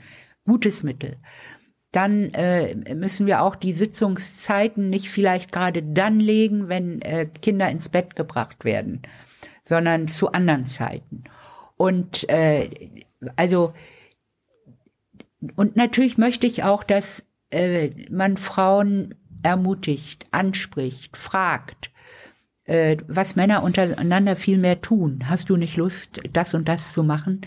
Aber die, ich habe nur viel Glück gehabt in meinem Leben, muss ich dazu sagen. Mich hat man gefragt. Du wurdest auch von einem Mann angesprochen? Ja, klar. ja, ja, Ja. natürlich. Aber äh, wir müssen sowohl Frauen ansprechen und müssen aber auch, äh, auch, auch die Männer müssen verstehen, dass Frauen sich nicht automatisch in den Vordergrund drängen oder sagen, hier bin ich, äh, ich mein extremes Beispiel ist jetzt, weil es auch gerade aktuell ist, äh, Donald Trump, wie der auftritt, so kann ich mir wirklich keine einzige Politikerin in der ganzen Welt vorstellen, dass sie so auftritt. Keine. Und äh, gut, das ist auch ein Extrembeispiel, gebe ich zu. Aber wenn ich das runterbreche äh, auf äh, eine kommunale Ebene oder so, da wäre schon gut, wenn man äh, Frauen ermuntert, äh, mitzumachen. Aber sie müssen auch selber kommen und sie müssen auch selber, also alles wird uns halt nicht auf dem Silbertablett angeboten. Aber das Problem sind doch die Direktmandate. Klar. Wie habt ihr einen Plan, wie ihr das in der CDU hinbekommt, dass halt die Hälfte der Direktmandate Frauen sind? Na, zunächst mal denke ich, ist ein guter Trend auch in unserer CDU, dass wir inzwischen fast nur Mitgliederwahlen haben. Früher waren das Delegiertenwahlen. Äh, Delegierte, war, äh, Delegierte sind handverlesen und ausgewählt und das sind äh, Funktionsträger. Meistens Männer. Äh, meistens Männer, gut, da geben sie sich jetzt auch Mühe, dass da Frauen dabei sind. Aber ähm, auf die kann man eben ganz anders Einfluss nehmen als auf eine breite Mitgliedschaft. Klar. Und deshalb hat man das ja auch schon übrigens 2003 auf einem Bundesparteitag empfohlen, dass die Direktwahlkreise durch die Mitglieder äh, gewählt werden. Äh, in Bremen habe ich den Vorschlag gemacht, wir wählen noch äh, beides, Direktwahlkreise und äh, die Liste, die wird immer äh, mit äh, Delegierten gewählt. Aber so richtig, ähm, Wir reden von Basisdemokratie. ja, ne? ja, wir reden von, was bei den Grünen ganz selbstverständlich ist oder bei anderen Parteien auch, Bei fast allen anderen. bei Ne? fast allen anderen. Aber manche, äh, auch in unserer Partei, ähm, äh, tun sich damit noch schwer, weil Warum? sie es anders, Warum? weil sie anders sozialisiert sind, weil es immer so war und weil äh, Könnte ja man, jeder kommen. man behauptet oder man sagt, wir haben gute Erfahrungen damit gemacht. Ja, gut. Äh, Das damals. äh, ist ein Auslaufmodell. So haben es mir die Nordrhein-Westfalen gesagt. Und ich glaube, dass je mehr Entscheidungskompetenz ein Mitglied übrigens hat, umso attraktiver ist doch auch die Mitgliedschaft. Wenn ich nichts zu entscheiden habe, kann ich doch sagen, reicht mir doch, wenn ich abends ins Fernsehen gucke und, und zugucke, äh, was die da abends, was die da machen. Und dann kommt auch äh, so die Einstellung, die da oben machen sowieso, was sie wollen. Nein, ich finde schon wichtig, äh, dass wir ähm, die Mitglieder, die denen ich ein sehr kluges Urteil übrigens zutraue, da mögen welche dabei sein, die äh, die die das nicht haben, aber insgesamt äh, die, die sich an solchen Wahlen beteiligen, werden schon wissen, warum. Also ich finde, das ist viel viel besser. Aber äh, auch da äh, sind wir noch nicht am Ende der Fahnenstange, da ist noch Luft nach oben, einschließlich in meiner eigenen Bremer CDU. Findest du es richtig, dass jetzt euer nächster Vorsitzender, gibt ja keine äh, Kandidatin, Ja. dass das nicht von der Basis, also von allen Mitgliedern beschlossen wird? Das sind ja wieder die Ja, Delegierte, wir haben, ne? ja, ja, ja. Wir haben aber heute eine ganz interessante äh, ja, Abstimmung, die keine, die nur eine Empfehlung ist oder keine Verbindlichkeit hat, Mhm. innerhalb der Jungen Union. Und da hat es äh, ja eine ziemlich klare und interessante ähm, interessantes Ergebnis äh, gebracht. Ja, nun find- 51, nun- nun- 51, Komma noch was Prozent für März, 27, Komma noch was Prozent für Röttgen und Und 9, Laschet hat den Rest. ja, und Laschet den Rest. Aber es haben irgendwie nur ein Viertel der Mitglieder mitgemacht. Also nicht gerade aussagekräftig, ne? ja, es haben, glaube ich, nur 20 Prozent gewählt. Trotzdem 7000 Stimmen und noch was für März, 4000 für, für, das ist schon auch äh, eine Anzeige. Mehr ist es sicher nicht. Und die Junge Union hat natürlich auch auf dem Parteitag äh, ziemlich viele Stimmen. Heute sagte der äh, der Kuban, Tilman Kuban, das sind 100 äh, von den 1001 Delegierte. Hm. So ein Drittel ist Frauen. Also da ist das Spektrum ja sehr breit auf dem Parteitag. Es sind alle äh, Landesverbände vertreten, es sind äh, junge Leute vertreten, es sind viele Frauen vertreten. Du auch. Ich auch, äh, als Mitglied des Bundesvorstands vertreten.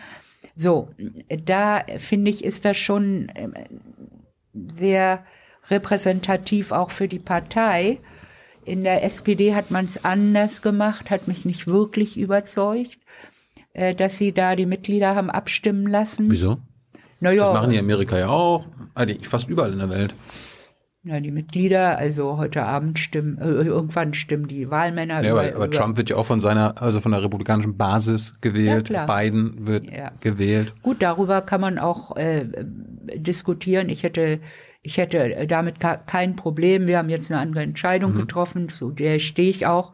Aber ob das nicht in Zukunft auch äh, stärker noch äh, mitgliederbasiert äh, im Vorfeld, das sind ja nur Empfehlungen, das muss ja dann bestätigt werden, äh, geschehen kann, äh, da bin ich äh, nicht so festgelegt. Äh, also ich vertraue Mitgliedern, die sich einmal entschlossen haben, in eine Partei einzutreten, dass sie auch äh, wissen, warum sie das getan haben. Hast du einen Favoriten von den dreien? Oder weißt du schon, wen du wählst? Äh, ja, weiß ich. Verrätst du es? Es sind geheime Wahlen. Ja, natürlich, aber kannst du Ja, trotzdem. gut, äh, ich, ich unterstütze Norbert Röttgen, er ist mein Ausschussvorsitzender und Oder bist du aber in der Minderheit, ne? Also es gibt nicht ja, viele, ja, gibt deshalb, nicht viele äh, deshalb Röttgen-Fans. am Ende äh, wird es vielleicht eine andere äh, Alternative zwischen, äh, zwischen Merz und Laschet geben. Das kann ja auch sein.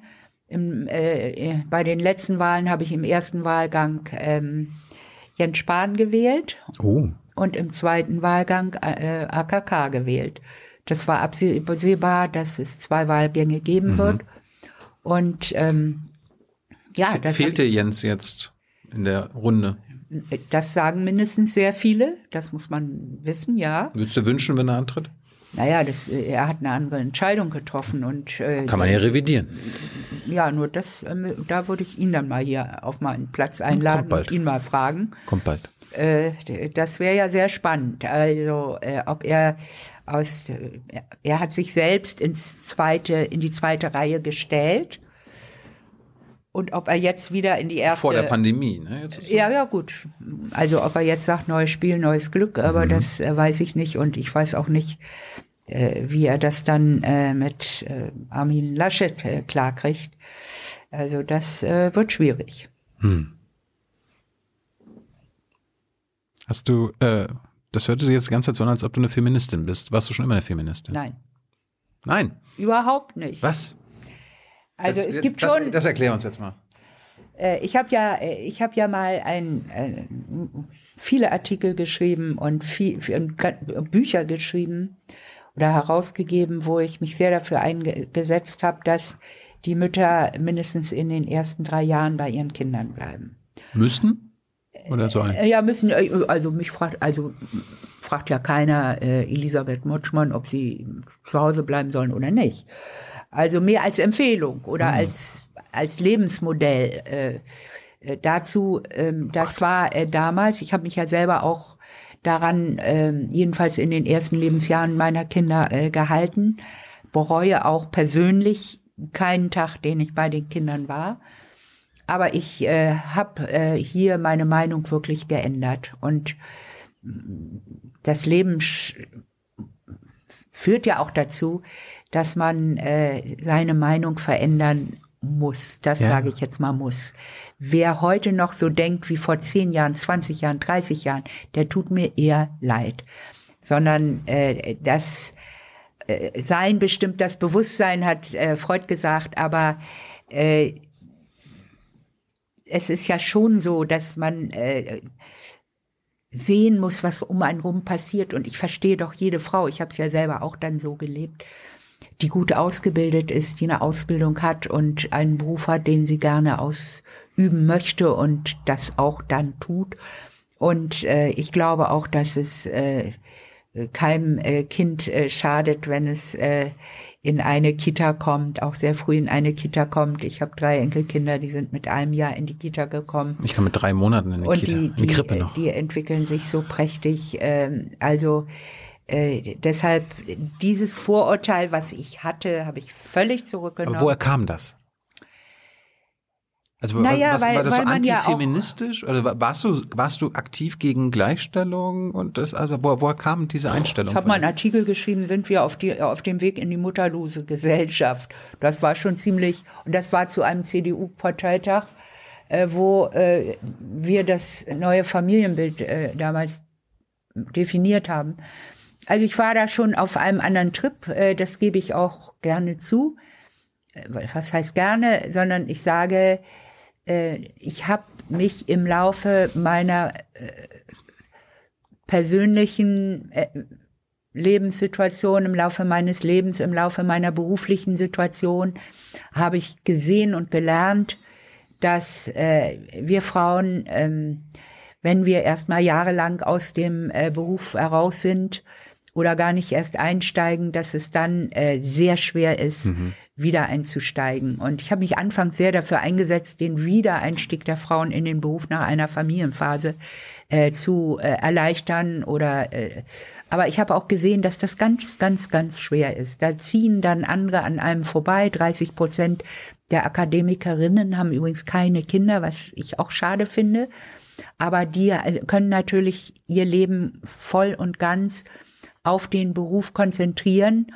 Und dann hat es eine Frau schwer, die da mehrere Jahre äh, raus ist oder in Teilzeit ist und natürlich mit dieser Karriereentwicklung dann nicht mithalten kann. Deshalb sage ich heute äh, dass, äh, oder ermutige Frauen, dass man sehr wohl äh, beides gleichzeitig machen kann. Ist nicht ganz einfach, auch das sollte man fairerweise sagen. Kostet, äh, kostet viel Kraft und viel Nerven, äh, da- das ist auch wahr. Und ich glaube auch, dass äh, Frauen äh, noch mal anders äh, involviert und engagiert sind äh, mit Kindern als Männer. Das ist auch nach wie vor so.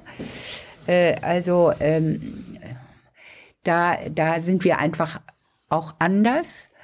Aber ich weiß ganz genau, dass ähm, man beides sehr gut vereinbaren kann. Wenn der Mann auch es unterstützt, bitteschön, das ist auch eine wichtige Voraussetzung. Und nicht nur unterstützt, sondern bitteschön auch mitmacht. Ich sehe das jetzt so bei meinen Kindern, das ist schon eindrucksvoll, wie die äh, äh, Babys wickeln können und äh, Ja. füttern können und alles können. Kenn ich noch einen. Ja, super. Machst du Ich, es ich auch? gucke ihn gerade an. Der sitzt da. Der, das, der kann das. Ja, mein Kameramann. Ach so, okay. Der kann das wie ein Profi. Ja, super. Also das finde ich einfach normal und finde ich einfach auch fair. Dein Mann konnte das damals nicht? Das hat er weniger gemacht. Das äh, wirklich. Also es gibt so Fotos, wo er so ein, so ein Kind, so ein Säugling auf dem Arm hat. Und das sieht schon noch sehr ungelenk aus, muss ich ehrlicherweise sagen. So als wäre wär, wär das Kind aus, aus äh, zerbrechlichem Glas, sieht das aus so. Also das nicht, aber er, hat dann sehr schnell äh, auch wirklich äh, tatkräftig mitgemacht.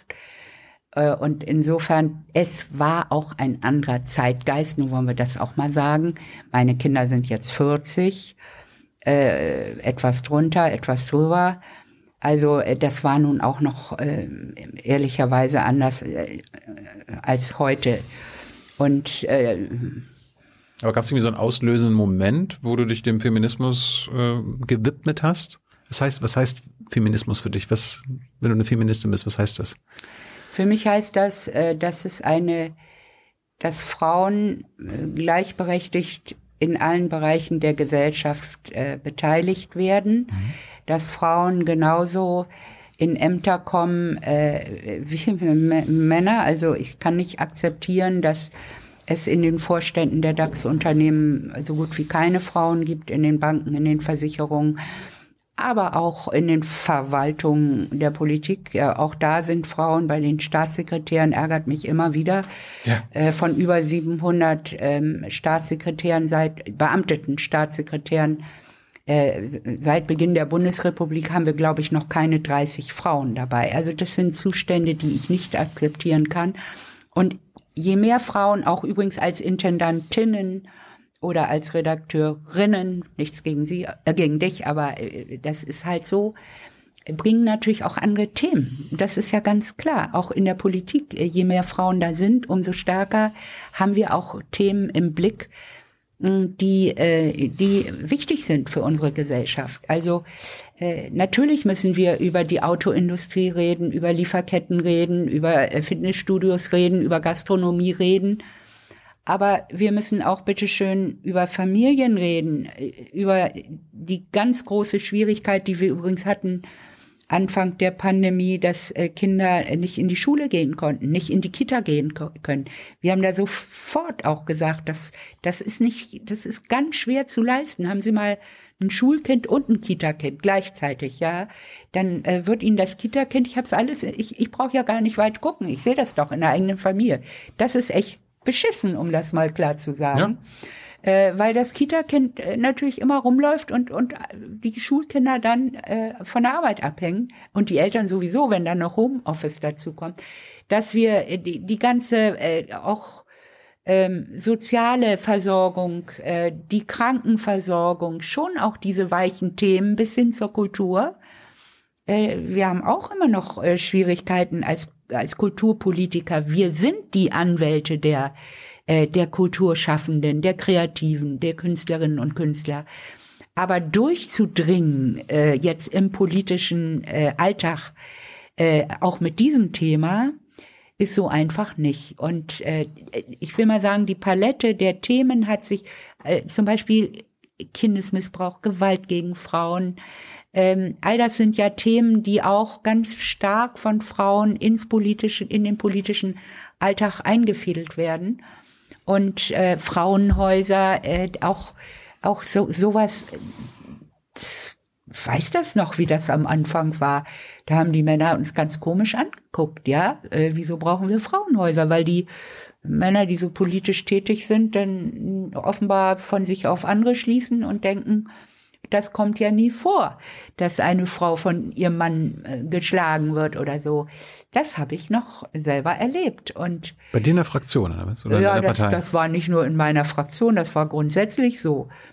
Und äh, diese, die, dieses, dass wir doch stärker reingucken in den Alltag der Menschen, in, in, in das Familienleben, in das Kinderleben, in das Leben der Pflegebedürftigen. Auch Frauen machen ja diese Arbeit dominant. Wir haben immer noch dominant die Betreuung der Kinder äh, wird von Frauen gemacht und auch die Pflege von äh, von ähm, älteren Menschen oder auch dementen Menschen oder oder und dieser Blick der ist so wichtig in der Politik. Ich will, ich, ich sag gar nichts gegen, gegen Autoindustrie, Fitnessstudios, Gastronomie. Da ist ja überhaupt nichts. Die sind auch im Augenblick ganz, haben große Probleme.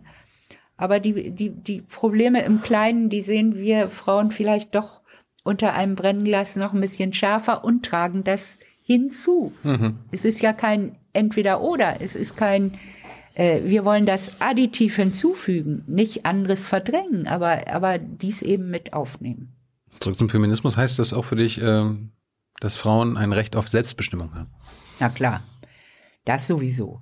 Also schlimm ist zum Beispiel, dass viele Frauen noch nicht mal wissen, wenn sie nicht selber berufstätig sind, dass sie Anspruch auf ein Taschengeld haben von ihrem Mann, fünf Prozent vom äh, Gehalt, Glauben Sie nur nicht, dass alle Männer den Frauen äh, fünf äh, Prozent vom äh, Gehalt, ich, ich frage dich jetzt mal nicht, oder, oder andere, ähm, den Frauen geben, damit sie damit machen können, was sie wollen. Nun ist es bei den Jungen ja in der Regel so, dass die Frauen selber ihr Geld verdienen. Mhm. Dann ist das ja auch kein Thema. Mhm. Aber in meiner Generation war das ein Thema. Und äh, du hast Taschengeld von der Mann bekommen. Ja, wenn sie selber nichts verdient, dann äh, muss der Mann ihr Geld zur Verfügung stellen, mit dem sie machen kann, was sie will. Die haben ja, also ich, ich weiß nicht, ob du dir das vorstellen kannst. Sie haben ja gefragt, ob sie mal ein neues Kleid kaufen können oder dürfen oder so. Das war so. Und ich hoffe, es ist nicht mehr so. Ich fürchte nur, es ist immer noch in vielen Fällen so, äh, dass die Frauen, die nicht selber verdienen, auch davon haben wir ja äh, nicht wenige, die mhm. auch, ich sag mal, in der Zeit, wo sie Kinder betreuen, mindestens eine Weile aussteigen, gibt's ja immer noch. Ist ja nicht so, dass dieses Modell völlig ausgestorben wäre. Äh, da so. Also ich bin sehr dafür, dass äh, wir eine gleichberechtigte Teilhabe an allem haben, äh, darauf auch Anspruch haben, dass wir nicht bitte, bitte sagen, gebt uns was, äh, sondern dass wir nicht die Bettlerinnen sind, sondern dass wir selbstbewusst sagen, wir können alles genauso gut wie Männer und vielleicht manches sogar noch besser. Wenn du für das Recht auf Selbstbestimmung bist, dann bist du also auch für die ähm, Abschaffung des Abtreibungsparagraphen, also das, das Verbot von Abtreibung, 218. Nein. Das würde das ja bedeuten, oder? Ja, das ist die große Frage. Da sage ich Ihnen auch klar, jedes, äh, jedes, ich verurteile keine Frau, die das aus welchen Gründen auch immer mhm. macht. Ich versuche nur Frauen zu sagen oder Mut zu machen, äh, ein Ja zum Kind zu finden, auch unter schwierigen äh, Bedingungen. Kinder abzutreiben ist schon ein etwas, was ich es ist ja erlaubt, wir haben die Indikationsregelung in bestimmten Fällen und bis zum bestimmten Datum. Ja, also eigentlich ist es ist Abtreibung rechtswidrig, es ist nur unter Ausnahmen erlaubt. Richtig. Und ja, Feministen in Deutschland fordern die Abschaffung dieses ja, Paragraphen. Gut, ich nicht. Ich, also an der Stelle bin ich da nicht feministisch. Ha. Also aber, äh, aber warum nicht? Ich, meine, ich, ich stamme aus der DDR. Bei mir, meine Mutter hat mir erzählt, hätte sie mich in den ersten drei Monaten abtreiben wollen, wäre das alleine ihre Entscheidung gewesen. Warum haben wir das, warum haben wir das nicht in Deutschland? Ich habe ihm ja am Beginn der, Sen der, Sendung auch gesagt, dass ich äh, Politik aus christlicher Verantwortung mhm. mache. Und äh, für mich ist ein Kind ein Gott, Gottesgeschenk. Und dass wir bestimmte Dinge nicht in die Verfügbarkeit des Menschen nehmen. Mhm. Das finde ich am Anfang und übrigens auch am Ende total wichtig, weil wir kommen ja in die nächste Frage, die wird uns auch äh, zunehmend beschäftigen, beschäftigt uns ja schon äh, am Ende des Lebens. Und äh, ich habe äh, auch als Pastorenfrau diesbezüglich Erfahrungen machen müssen, äh, wo Kinder ein hohes Interesse haben, nämlich ein also das sind Ausnahmefälle, um Himmels Willen, das, die meisten Kinder gehen ja Gott sei Dank gut mit ihren Eltern um. Aber ich habe konkrete Fälle im, im, im erlebt, wo Kinder heilfroh wären, wenn sie ihre Eltern oder ihre alten Mütter ins Jenseits befördern könnten oder Druck ausüben können oder wie auch immer. Hm. Äh, glaub, man darf nicht glauben, dass es sowas nicht gibt. Ich würde das fast, ich wäre fast so naiv, weil ich es mir nicht ausdenken könnte, wenn ich es nicht erlebt hätte. Aber, aber zurück mal zu, zu, zum Und deshalb finde ich, das Leben ist nicht in die sollte nicht in die Verfügbarkeit des Menschen. Also hört das Recht der also hört das Recht der Frau zur Selbstbestimmung da auf, wenn es um ein Kind das geht. Das Lebensrecht eines Kindes. Aber es ist doch ihr Körper. Was in ihrem ja, Körper halt, passiert? Stopp, äh, aber es, da drin ist ja auch ein ein Körper. Aber ein es ist der, in dem Körper der Frau. Ja, das ist richtig. Aber wieso ist äh, das Kind äh, weniger wert und kann getötet werden? Ja, es ist ja noch kein Kind, ne? Also da würden Sie, jeder Mediziner würde Ihnen sagen, dass es alles, alles vom ersten Tag an angelegt ist in, äh, in, in, in, in dem Embryo. Mhm. Und Embryo. Äh, alles, jedes, alles. Und äh, gut, Sie können sagen, das ist ein Zellclub. Das würde ich, das würde ich zum Beispiel nicht sagen, niemals sagen, sondern für mich ist es eben menschliches Leben von Anfang an. Und äh, damit müssen wir sorgsam umgehen. Ich bin einverstanden, es gibt Situationen, wo man äh, sagen muss, äh, das muss dann die, wenn, wenn das Leben der Mutter gefährdet ist, bei Vergewaltigung, bei Missbildung des Kindes, da hört schon das Verständnis der katholischen Kirche auf. Mhm. Aber es gibt natürlich schon auch äh, Situationen, wenn ein Kind überhaupt keine Chance hat, äh, zu überleben, wenn es zur Welt gekommen ist, dass in solchen Fällen dann Mütter auch abtreiben dürfen, das finde ich richtig. Da bin ich sehr evangelisch. Katholische Kirche ist da strenger. Aber grundsätzlich äh, gilt es, menschliches Leben zu schützen, wo immer es ist. Hab ich verstanden. Es, so. Aber ich meine, es gibt natürlich so ähm, Positionen, die auch im sechsten Monat noch für Abtreibung sind und das, die, die Selbstbestimmungsrechte der Frauen. Aber es geht ja zum Beispiel, und ich fand das interessant, in der DDR die ersten drei Monate.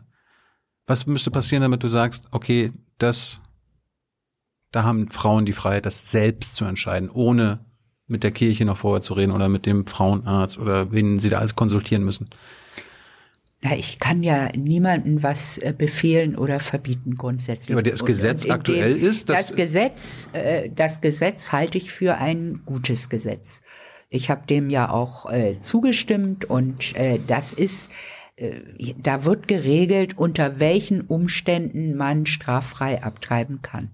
Aber dieses Gesetz aber es, sagt ist, es, auch, aber es ist immer noch ein Verbot. Was kannst du dir irgendein Szenario vorstellen, wo du, wo du sagst, okay, ich stimme dem Verbot von Abtreibung. Also, dass, dass es nicht mehr so ist. ähm, Oder kommt für, das, kommt für dich das nie in Frage? also menschliches Leben grundsätzlich zur Disposition zu stellen, äh, da, das kann ich mir, einen solchen Beschluss würde ich nicht mittragen können. Da würde ich von meiner Gewissensentscheidung dann in jedem Fall Gebrauch machen. Menschliches Leben ist für mich unantastbar, erstmal grundsätzlich. So, und dann gibt es die Fälle, wo man sagt, ja, äh, da ist das äh, verantwortbar, aber dass man sagt, äh, man kann ähm, äh, menschliches Leben, gottgegebenes Leben auslöschen ohne, ohne einen ganz triftigen Grund, äh, das ist außerhalb meiner Vorstellung oder da sage ich mal, an der Stelle bleibe ich dann, äh, wenn man so will, auf einer konservativen, aber ich sage lieber christlichen Position. Aber kannst du dir vorstellen, dass du vielleicht in 20 Jahren dann auch wieder anders denkst? Ich meine, du hast, ich habe mal nachguckt, in den 80ern hast du ja auch über Homosexuelle anders gedacht, dass du, in 20 Jahren. Naja, das ist so ein, äh, so ein Grundsatzthema, wo ich mir das schwer vorstellen kann. Bei anderen Themen, ich meine, wir haben damals auch anders übers Klima ge nach, äh, gedacht. Aber wirklich, das, äh, also, ich meine, ich, ich kenne ja noch die Diskussion, dass man auch, als die Grünen dann auftauchten, das so ein bisschen abgetan hat als so grüne Spinner. Das würde ja heute keiner wagen zu sagen. Also wir verändern uns äh, natürlich in unseren Positionen und äh, das halte ich auch für wichtig. Wie gesagt, ich finde Menschen äh, schlimm, die, die, die irgendwo mal eine Meinung gefasst haben und da stehen bleiben. aber ich würde gerne verstehen, du galtst ja in den 80ern als schwulenfeindlich. Woher kam diese Homophobie? weil ich viele kennengelernt habe, einfach durch die Begegnung auch äh, mit vielen, äh, die äh, so geprägt äh, waren. Da, dadurch ist eine Homophobie gekommen. Nein, dadurch ist das Gegenteil gekommen. Aber woher kam, erstmal, woher kam die Homophobie? Die, also ich sag mal, es war ja auch damals äh, der Paragraph 175 äh, äh, war ja gesellschaftlicher Konsens. Man muss immer wissen, dass die Anfänge meiner politischen Arbeit nun wirklich auch in einer Zeit lagen, wo man über bestimmte Dinge anders gedacht hat. Ja? Darum reden wir darüber, wie das ja, ja, kam. genau. Äh, äh, wir haben ja eben darüber gesprochen, dass Frauen äh, erlaub, um Erlaubnis bitten mussten, wenn sie arbeiten wollen, zum Beispiel. Äh, dass man äh, ein, ein Paar nicht beherbergen durfte, äh, die nicht verheiratet waren. Das ist ja heute unvorstellbar und es ist noch gar nicht so lange her. Ja. Und äh, das war natürlich auch die Einstellung zur Homosexualität, hat sich natürlich im Laufe der äh, Jahre oder Jahrzehnte ähm, verändert oder ähm, äh, gelockert, Gott sei Dank. Und äh, ich war ja nie, also ich sag mal, Hardliner nicht, aber das äh, kam in meiner sehr behüteten Welt auch gar nicht vor. Und dann äh, fand man das irgendwie. Ich meine, du, du hast mal den Satz gesagt, jede Idealisierung der Homosexualität, jeder Versuch, sie gleichwertig neben Heterosexualität zu stellen, ist sehr bedenklich. Ja, ist falsch, der Satz. Das ist falsch? Jetzt ja. Ja, ganz klar. Aber schon lange. Also ich habe mich von solchen äh, Positionen schon sehr, sehr, sehr lange verabschiedet und bin damit sehr glücklich und sehr entspannt. Und äh, man kann ja auch äh, denjenigen, die so sind, äh, ganz anders begegnen. Also ich habe ja auch vorhin ganz, ich habe Jens Spahn gewählt in, im ersten Wahlgang bei der letzten, äh, nicht so. Das wäre vielleicht Das wäre in den 80ern dir, schwer, schwer gefallen wahrscheinlich. Äh, also da wäre es wahrscheinlich nicht öffentlich gewesen, Nö, aber man. dann hätte ich auch nicht drüber geredet, aber hätte es automatisch so gemacht. Mhm. Aber äh, das zeigt ja, dass man äh, wirklich hier ein, ein, ein Neuanfang oder Kehrtwende, aber ich kann jetzt nicht ein Datum nennen, an, wo das passiert ist. Aber, aber du hast dann mit der Zeit, keine Ahnung, Ja. 80er, 90er, 2000er, genug auch in der CDU schwule Männer, Klar, äh, lesbische Frauen kennengelernt, die Mhm. deine Meinung revidiert haben. genau so. Und hast du denn, und auch Menschen kennengelernt habe, die, äh, die mir auf diesem Weg geholfen haben. Also dazu zähle ich zum Beispiel die äh, langjährige Frauenbeauftragte in Bremen, Ulrike Haufe. Das ist eine Frau, mit der ich bis zum heutigen Tag äh, in einem, einem unheimlich guten Beratungsverhältnis bin. Ähm, und sie hat sehr dazu beigetragen, dass ich in, in, Sachen Frauen, in Sachen Homosexualität, also diese Position hat sie äh, mit, äh, hat sie mich mitgeprägt. Und solche Freunde braucht man übrigens. Das ist ganz wichtig, dass man Menschen, die, die auf einem falschen Weg sind, versucht zurückzuholen. Übrigens eine ganz spannende Frage. Äh, Wie gehen wir eigentlich mit AfD-Wählern um? Wie gehen wir, also die Funktionäre sind eher schwer zu bekehren, aber ich muss doch den Anspruch haben, Menschen, die aus meiner Sicht auf einen falschen Weg geraten sind, wieder zurückzuholen ins demokratische Lager. Und da besteht aber eine große ja, Hemmung auch, äh, sich, sich in diese Gespräche zu begeben. Ich weiß, dass Sigmar Gabriel das mal gemacht hat äh, in einer Zentrale für politische Bildung und da wurde er ganz unglaublich ähm, angegriffen deshalb. Er hat sich da reingesetzt, da war ein Gespräch angesetzt mit äh, Vertretern der AfD oder Pegida, also mit, mit sehr rechten Positionen. Ähm, und er hat äh, sich, und ich habe ihn sehr dafür äh, bewundert, weil ich finde das richtig, äh, dass man, äh, wir können die isolieren, als Aussätzige behandeln. die oder- Politiker? Ne, ne? Nee, nee, nee, nee. Oder du- ich rede im Augenblick über äh, Wähler, ja. Wir haben das ja, es sind ja doch ähm, erstaunlich viele, die auf diesen Weg geraten sind und immer noch geraten. Und irgendwie, finde ich, müssen wir das, müssen wir das Gespräch auch vielleicht suchen, mindestens führen. Oder wenn wir angesprochen werden, gilt übrigens auch für Linke. Die finde ich auch schwierig. Und äh, ich will das jetzt nicht gleichsetzen, das darf man ja nicht, kriegt man gleich eins über den Dassel. Aber ich will nur sagen, ähm, linke Gewalt ist genauso äh, zu verurteilen wie rechte Gewalt. Im Augenblick haben wir ziemlich viel mit, auch mit linker Gewalt zu tun. Äh, wenn ich an äh, Leipzig denke, wenn ich an die Polizisten denke, die jetzt angegriffen werden, die krankenhausreif geschlagen werden und so weiter. Also das kommt ja äh, nun auch nicht nur von den Rechten. Also ich, ich verurteile Gewalt, wo immer sie herkommt. Oder wenn ich an G20-Gipfel denke, wenn ich an die Einweihung der EZB-Bank in, Hamburg, äh, in Frankfurt denke, dann äh, war das massive linke Gewalt. Und die gibt es eben, wir, wir, wir haben wir konzentrieren uns zurzeit sehr auf die rechte Gewalt, was ja auch richtig ist. Und äh, auch in Ist, meinem, ist die größte Bedrohung in Deutschland, oder? Der Rechtsextremismus? äh, das ist eine große Bedrohung. Größte, meine ich. Die größte, das vermag ich nicht zu äh, beurteilen, aber wahrscheinlich ist es so. Ähm, ich kann das nicht quantifizieren. Äh, ist mir auch egal, extremistische Seehofer und so sagen. sagen das. Unser Innenminister. dann ne? es sicher stimmen, wenn Seehofer das sagt. aber äh, ist die größte Gewalt, äh, größte Gefährdung. Mhm. Und der müssen wir begegnen. Und zwar mit der Härte äh, der, des Gesetzes Mhm. und äh, aber auch mit guten, bitte auch mit guten äh, Argumenten, damit nicht passiert, was übrigens in Amerika passiert ist. Eine tiefe Spaltung der Gesellschaft und eine sehr stark nicht nur emotionalisierte, sondern äh, ja aufge äh, zur Gewalt aufgeputschte Gesellschaft. Wir werden es vermutlich, hoffentlich nicht, äh, äh, morgen früh sehen. Äh, Im Augenblick sind die Geschäfte in der Fifth Avenue in New York komplett verbarrikadiert. Äh, sie bereiten sich darauf vor, sie befürchten das. Ich glaube, sie müssen es auch befürchten.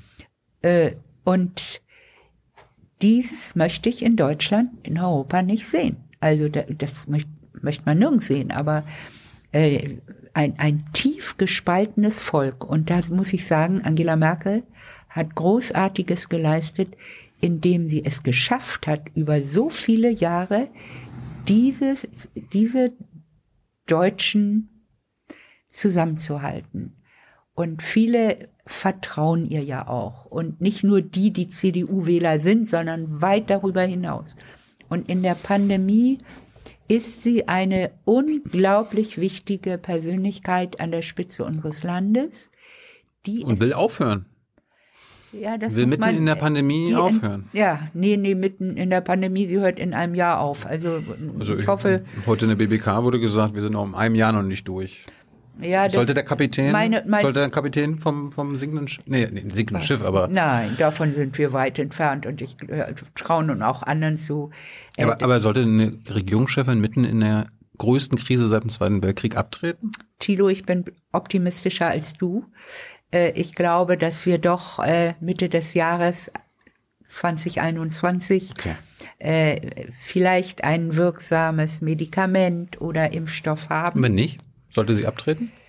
Wenn nicht, wird sie abtreten, weil sie es lange vor der Pandemie gesagt hat. Und ich glaube, Aber dass es ist sie, ja jetzt eine andere Situation. ich glaube, dass die vierte Legislaturperiode für sie schon eine sehr, sehr schwere war. Und dass sie, äh, ich meine, ich habe mich oft gefragt, wie sie das auch physisch, körperlich schaffen kann. Also eben noch steht sie im Bundestag, im nächsten Ta äh, Moment ist sie in äh, Brüssel, dann wieder ist sie äh, bei Putin oder bei äh, Macron oder bei Trump oder wo auch immer. Also diese Frau hat Großes geleistet für unsere, unser Land und äh, dass sie jetzt nach vier Legislaturperioden sagt, nun ist gut, äh, das kann ich gut nachvollziehen, auch wenn ich natürlich ähm, sehe, wie gut sie das macht und Ja, Klar. Du, du könntest ja sagen, Angela, mach doch noch mal ein Jahr und dann. das werde ich nicht sagen, weil Okay. ich genau weiß, wie die Antwort aussieht. Und deshalb mache ich das nicht. Äh, Nochmal ganz kurz äh, zum Recht von Homosexuellen. Dann hast du 2017 also auch für die Ehe für alle gestimmt? Äh, dafür habe ich, ich weiß nicht, wie hat denn die, ich habe mit der CDU gestimmt. Die, Da wurde die Abstimmung wurde freigegeben. Freigegeben. Spahn hat natürlich dafür gestimmt. ja, das ist klar, ich glaube. Du hast ja, dagegen haben, gestimmt. ich, ich habe wohl dagegen Warum? gestimmt. Das ist doch eigentlich äh, eine Diskriminierung, ihnen das dann zu verwehren. Ja, das äh, würde ich so nie äh, sagen. Äh, vielleicht sehe ich es auch heute schon wieder anders, aber wir haben mehrheitlich in der CDU äh, dagegen gestimmt, weil die Ehe äh, bisher jedenfalls ähm, als Verbindung von Mann und Frau definiert wurde. Das, Aber nicht im Grundgesetz. nein, aber in der Bibel ist ja auch nicht. Ist nicht unser Grundgesetz, ne? ist nicht unser Grundgesetz, aber ich habe ja gesagt, auf der Basis des, des christlichen Menschenbildes äh, und in Hat der Papst nicht gerade gesagt, dass. Äh, Ja, deshalb sage ich ja Hm. auch, so ein äh, Wort des Papstes löst ja wiederum Hm. äh, das Nachdenken aus. wenn die Abstimmung heute nochmal wäre, würdest du heute für die Ehe für alle stimmen? Das kann gut sein. Hm. Mhm, Das kann gut sein. Also ich glaube, ich würde nicht mehr hart dagegen stimmen. Man kann ja auch sich enthalten. Also äh, habe ich jetzt im Moment noch nicht äh, so äh, drüber nachgedacht, Mhm. aber ich finde diese, diese, dieses Wort des Papstes, das löst natürlich wieder auch äh, was in einem aus und äh, in der Bevölkerung aus und bei den Katholiken aus. Ich wünschte, er würde auch mal äh, eine Öffnung für die Frauen äh, äh, sagen. Das wäre Das wollte ich noch wissen. Ne? so unglaublich gut, äh, dass die Frauenordination möglich wäre. Und da sieht man doch auch, Frauen können doch gerade in dem Beruf sich unglaublich gut bewähren. Wir sehen es doch auch in der evangelischen Kirche. Wir haben so viele hervorragende äh, Pastorinnen, Bischöfinnen. Da sind sie ja schon äh, äh, wirklich an die Spitze gelangt äh, und äh, machen äh, tolle Arbeit. Und ich sag mal, die katholische Kirche hat ein Riesenproblem, ähm, überhaupt genügend äh, Priester zu finden, auch aufgrund des Zölibats. Und äh, Auch gleich abschaffen? von mir aus ja. Gut. Übrigens, äh, Petrus war verheiratet. Und auf diesen Stein haben, hat die katholische Kirche ihre, ihre Kirche gebaut. Paulus war nicht verheiratet, aber Petrus war verheiratet. Also biblisch ist das nicht geboten. Und äh, ich halte es natürlich auch für äh, wenig sinnvoll. Und äh, die Ehe begründet ja nun auch äh, die Nachkommenschaft. Das ist ja noch immer so. Daran haben wir noch nichts ändern können. Also partiell vielleicht durch künstliche Befruchtung. Aber ähm, da hoffe ich noch, dass ich das noch erlebe, dass sich die katholische Kirche nicht nur in Sachen äh, Homosexualität, sondern auch in diesen anderen äh, Feldern äh, weiter ähm, ähm, öffnet und äh, die großen Chancen sieht, die für sie darin liegen, wenn sie auch Priesterinnen haben und äh, wenn sie den Pfarrern äh, eine legale Ehe äh, erlauben und nicht äh, die äh, Pfarrer in und so viele äh, in die Illegalität äh, treiben. Ich meine, wir wissen doch, dass äh, ein Fonds vorgehalten wird für die Kinder, die unehelich äh, von katholischen Priestern zur Welt kommen. Und da sage ich mal, ich bin ja nun auch evangelische Pfarrfrau. Wo ist das Problem? Ja, äh, es ist doch unverantwortlich für die Kinder, äh, dass sie im Grunde äh, ihre die Eltern verheimlichen müssen oder die Mütter die Väter verheimlichen müssen, die Väter die Kinder verheimlichen müssen und das in der Illegalität passiert. Also das finde ich ganz traurig äh, für alle Beteiligten, für alle gleichmäßig Beteiligten, für die Frauen, für die Kinder, für die äh, Priester selber. Und äh, da müssen wir mal hoffen auf die Weisheit des Papstes oder auch äh, der, der, der Kirche von unten, dass sie es schafft, äh, eine breite Bewegung. Äh, wir haben ja jetzt schon Maria 2.0. Also da, da bewegt sich ja was auch unter den Frauen. Und ich meine, es ist ja ein Witz, dass äh, eine Frau, die Theologie voll studiert hat, nicht auf die Kanzel darf. Ich meine, äh, wer- wer versteht das denn? Ähm, ich meine, als ich jung war, war es auch noch die absolute Ausnahme, dass Frauen in der evangelischen Kirche auf die Kanzel gingen. Also es, es war schon möglich, aber es, ähm, äh, es war nicht die Regel. Und äh, es war auch nicht die Regel, dass im Cockpit äh, im Flugzeug ein, äh, eine Frau sitzt. Ich habe das auch ehrlicherweise noch relativ selten erlebt und äh, gebe zu, dass ich aufhorche, wenn das äh, so ist. Aber äh, da hat sich ja enorm viel in den letzten Jahrzehnten verändert. Wie schön ist das denn? Elisabeth, wir haben nur noch ein paar Minuten, wurde mir gerade gesagt. Können wir noch mal z- drei, vier Themen der Jugend durchgehen? Du gibst nur kurze Antworten und äh, das, die reißen mir sonst den Kopf ab. Drogenpolitik. Bist du dafür, dass Marihuana legalisiert wird? Nein. Warum nicht? weil ich das äh, als Einstieg in eine Drogenkarriere ansehe und äh, ich, ich, ich finde, äh, das ist also, wenn man es medizinisch verordnet bekommt, ist das ein anderer Schuh. Aber als äh, Einstiegsdroge und viele Mediziner sagen das, warnen davor, will ich nicht. Seit wann glaubst du an den Klimawandel? Gute Frage. Äh, schon eine Weile, aber zugegeben am Beginn meiner politischen Arbeit, ich sag mal, das, das begann, glaube ich, so ähm, Anfang 2000 äh, würde ich das äh, äh, terminieren. Also zunächst habe ich die Grünen nicht so äh, wahr und voll genommen, aber inzwischen hm, muss ich sagen. Und da war ich bestimmt nicht die letzte meiner Fraktion, Partei oder so, die das äh, Thema äh, wirklich äh, auch als enorm wichtig angesehen habe. Aber ich gebe auch dazu, es war nicht immer auf meiner politischen Agenda. Hey Leute, Jung und Naiv gibt es ja nur durch eure Unterstützung. Ihr könnt uns per PayPal unterstützen oder per Banküberweisung, wie ihr wollt. Ab 20 Euro werdet ihr Produzenten im Abspann einer jeden Folge und einer jeden Regierungspressekonferenz.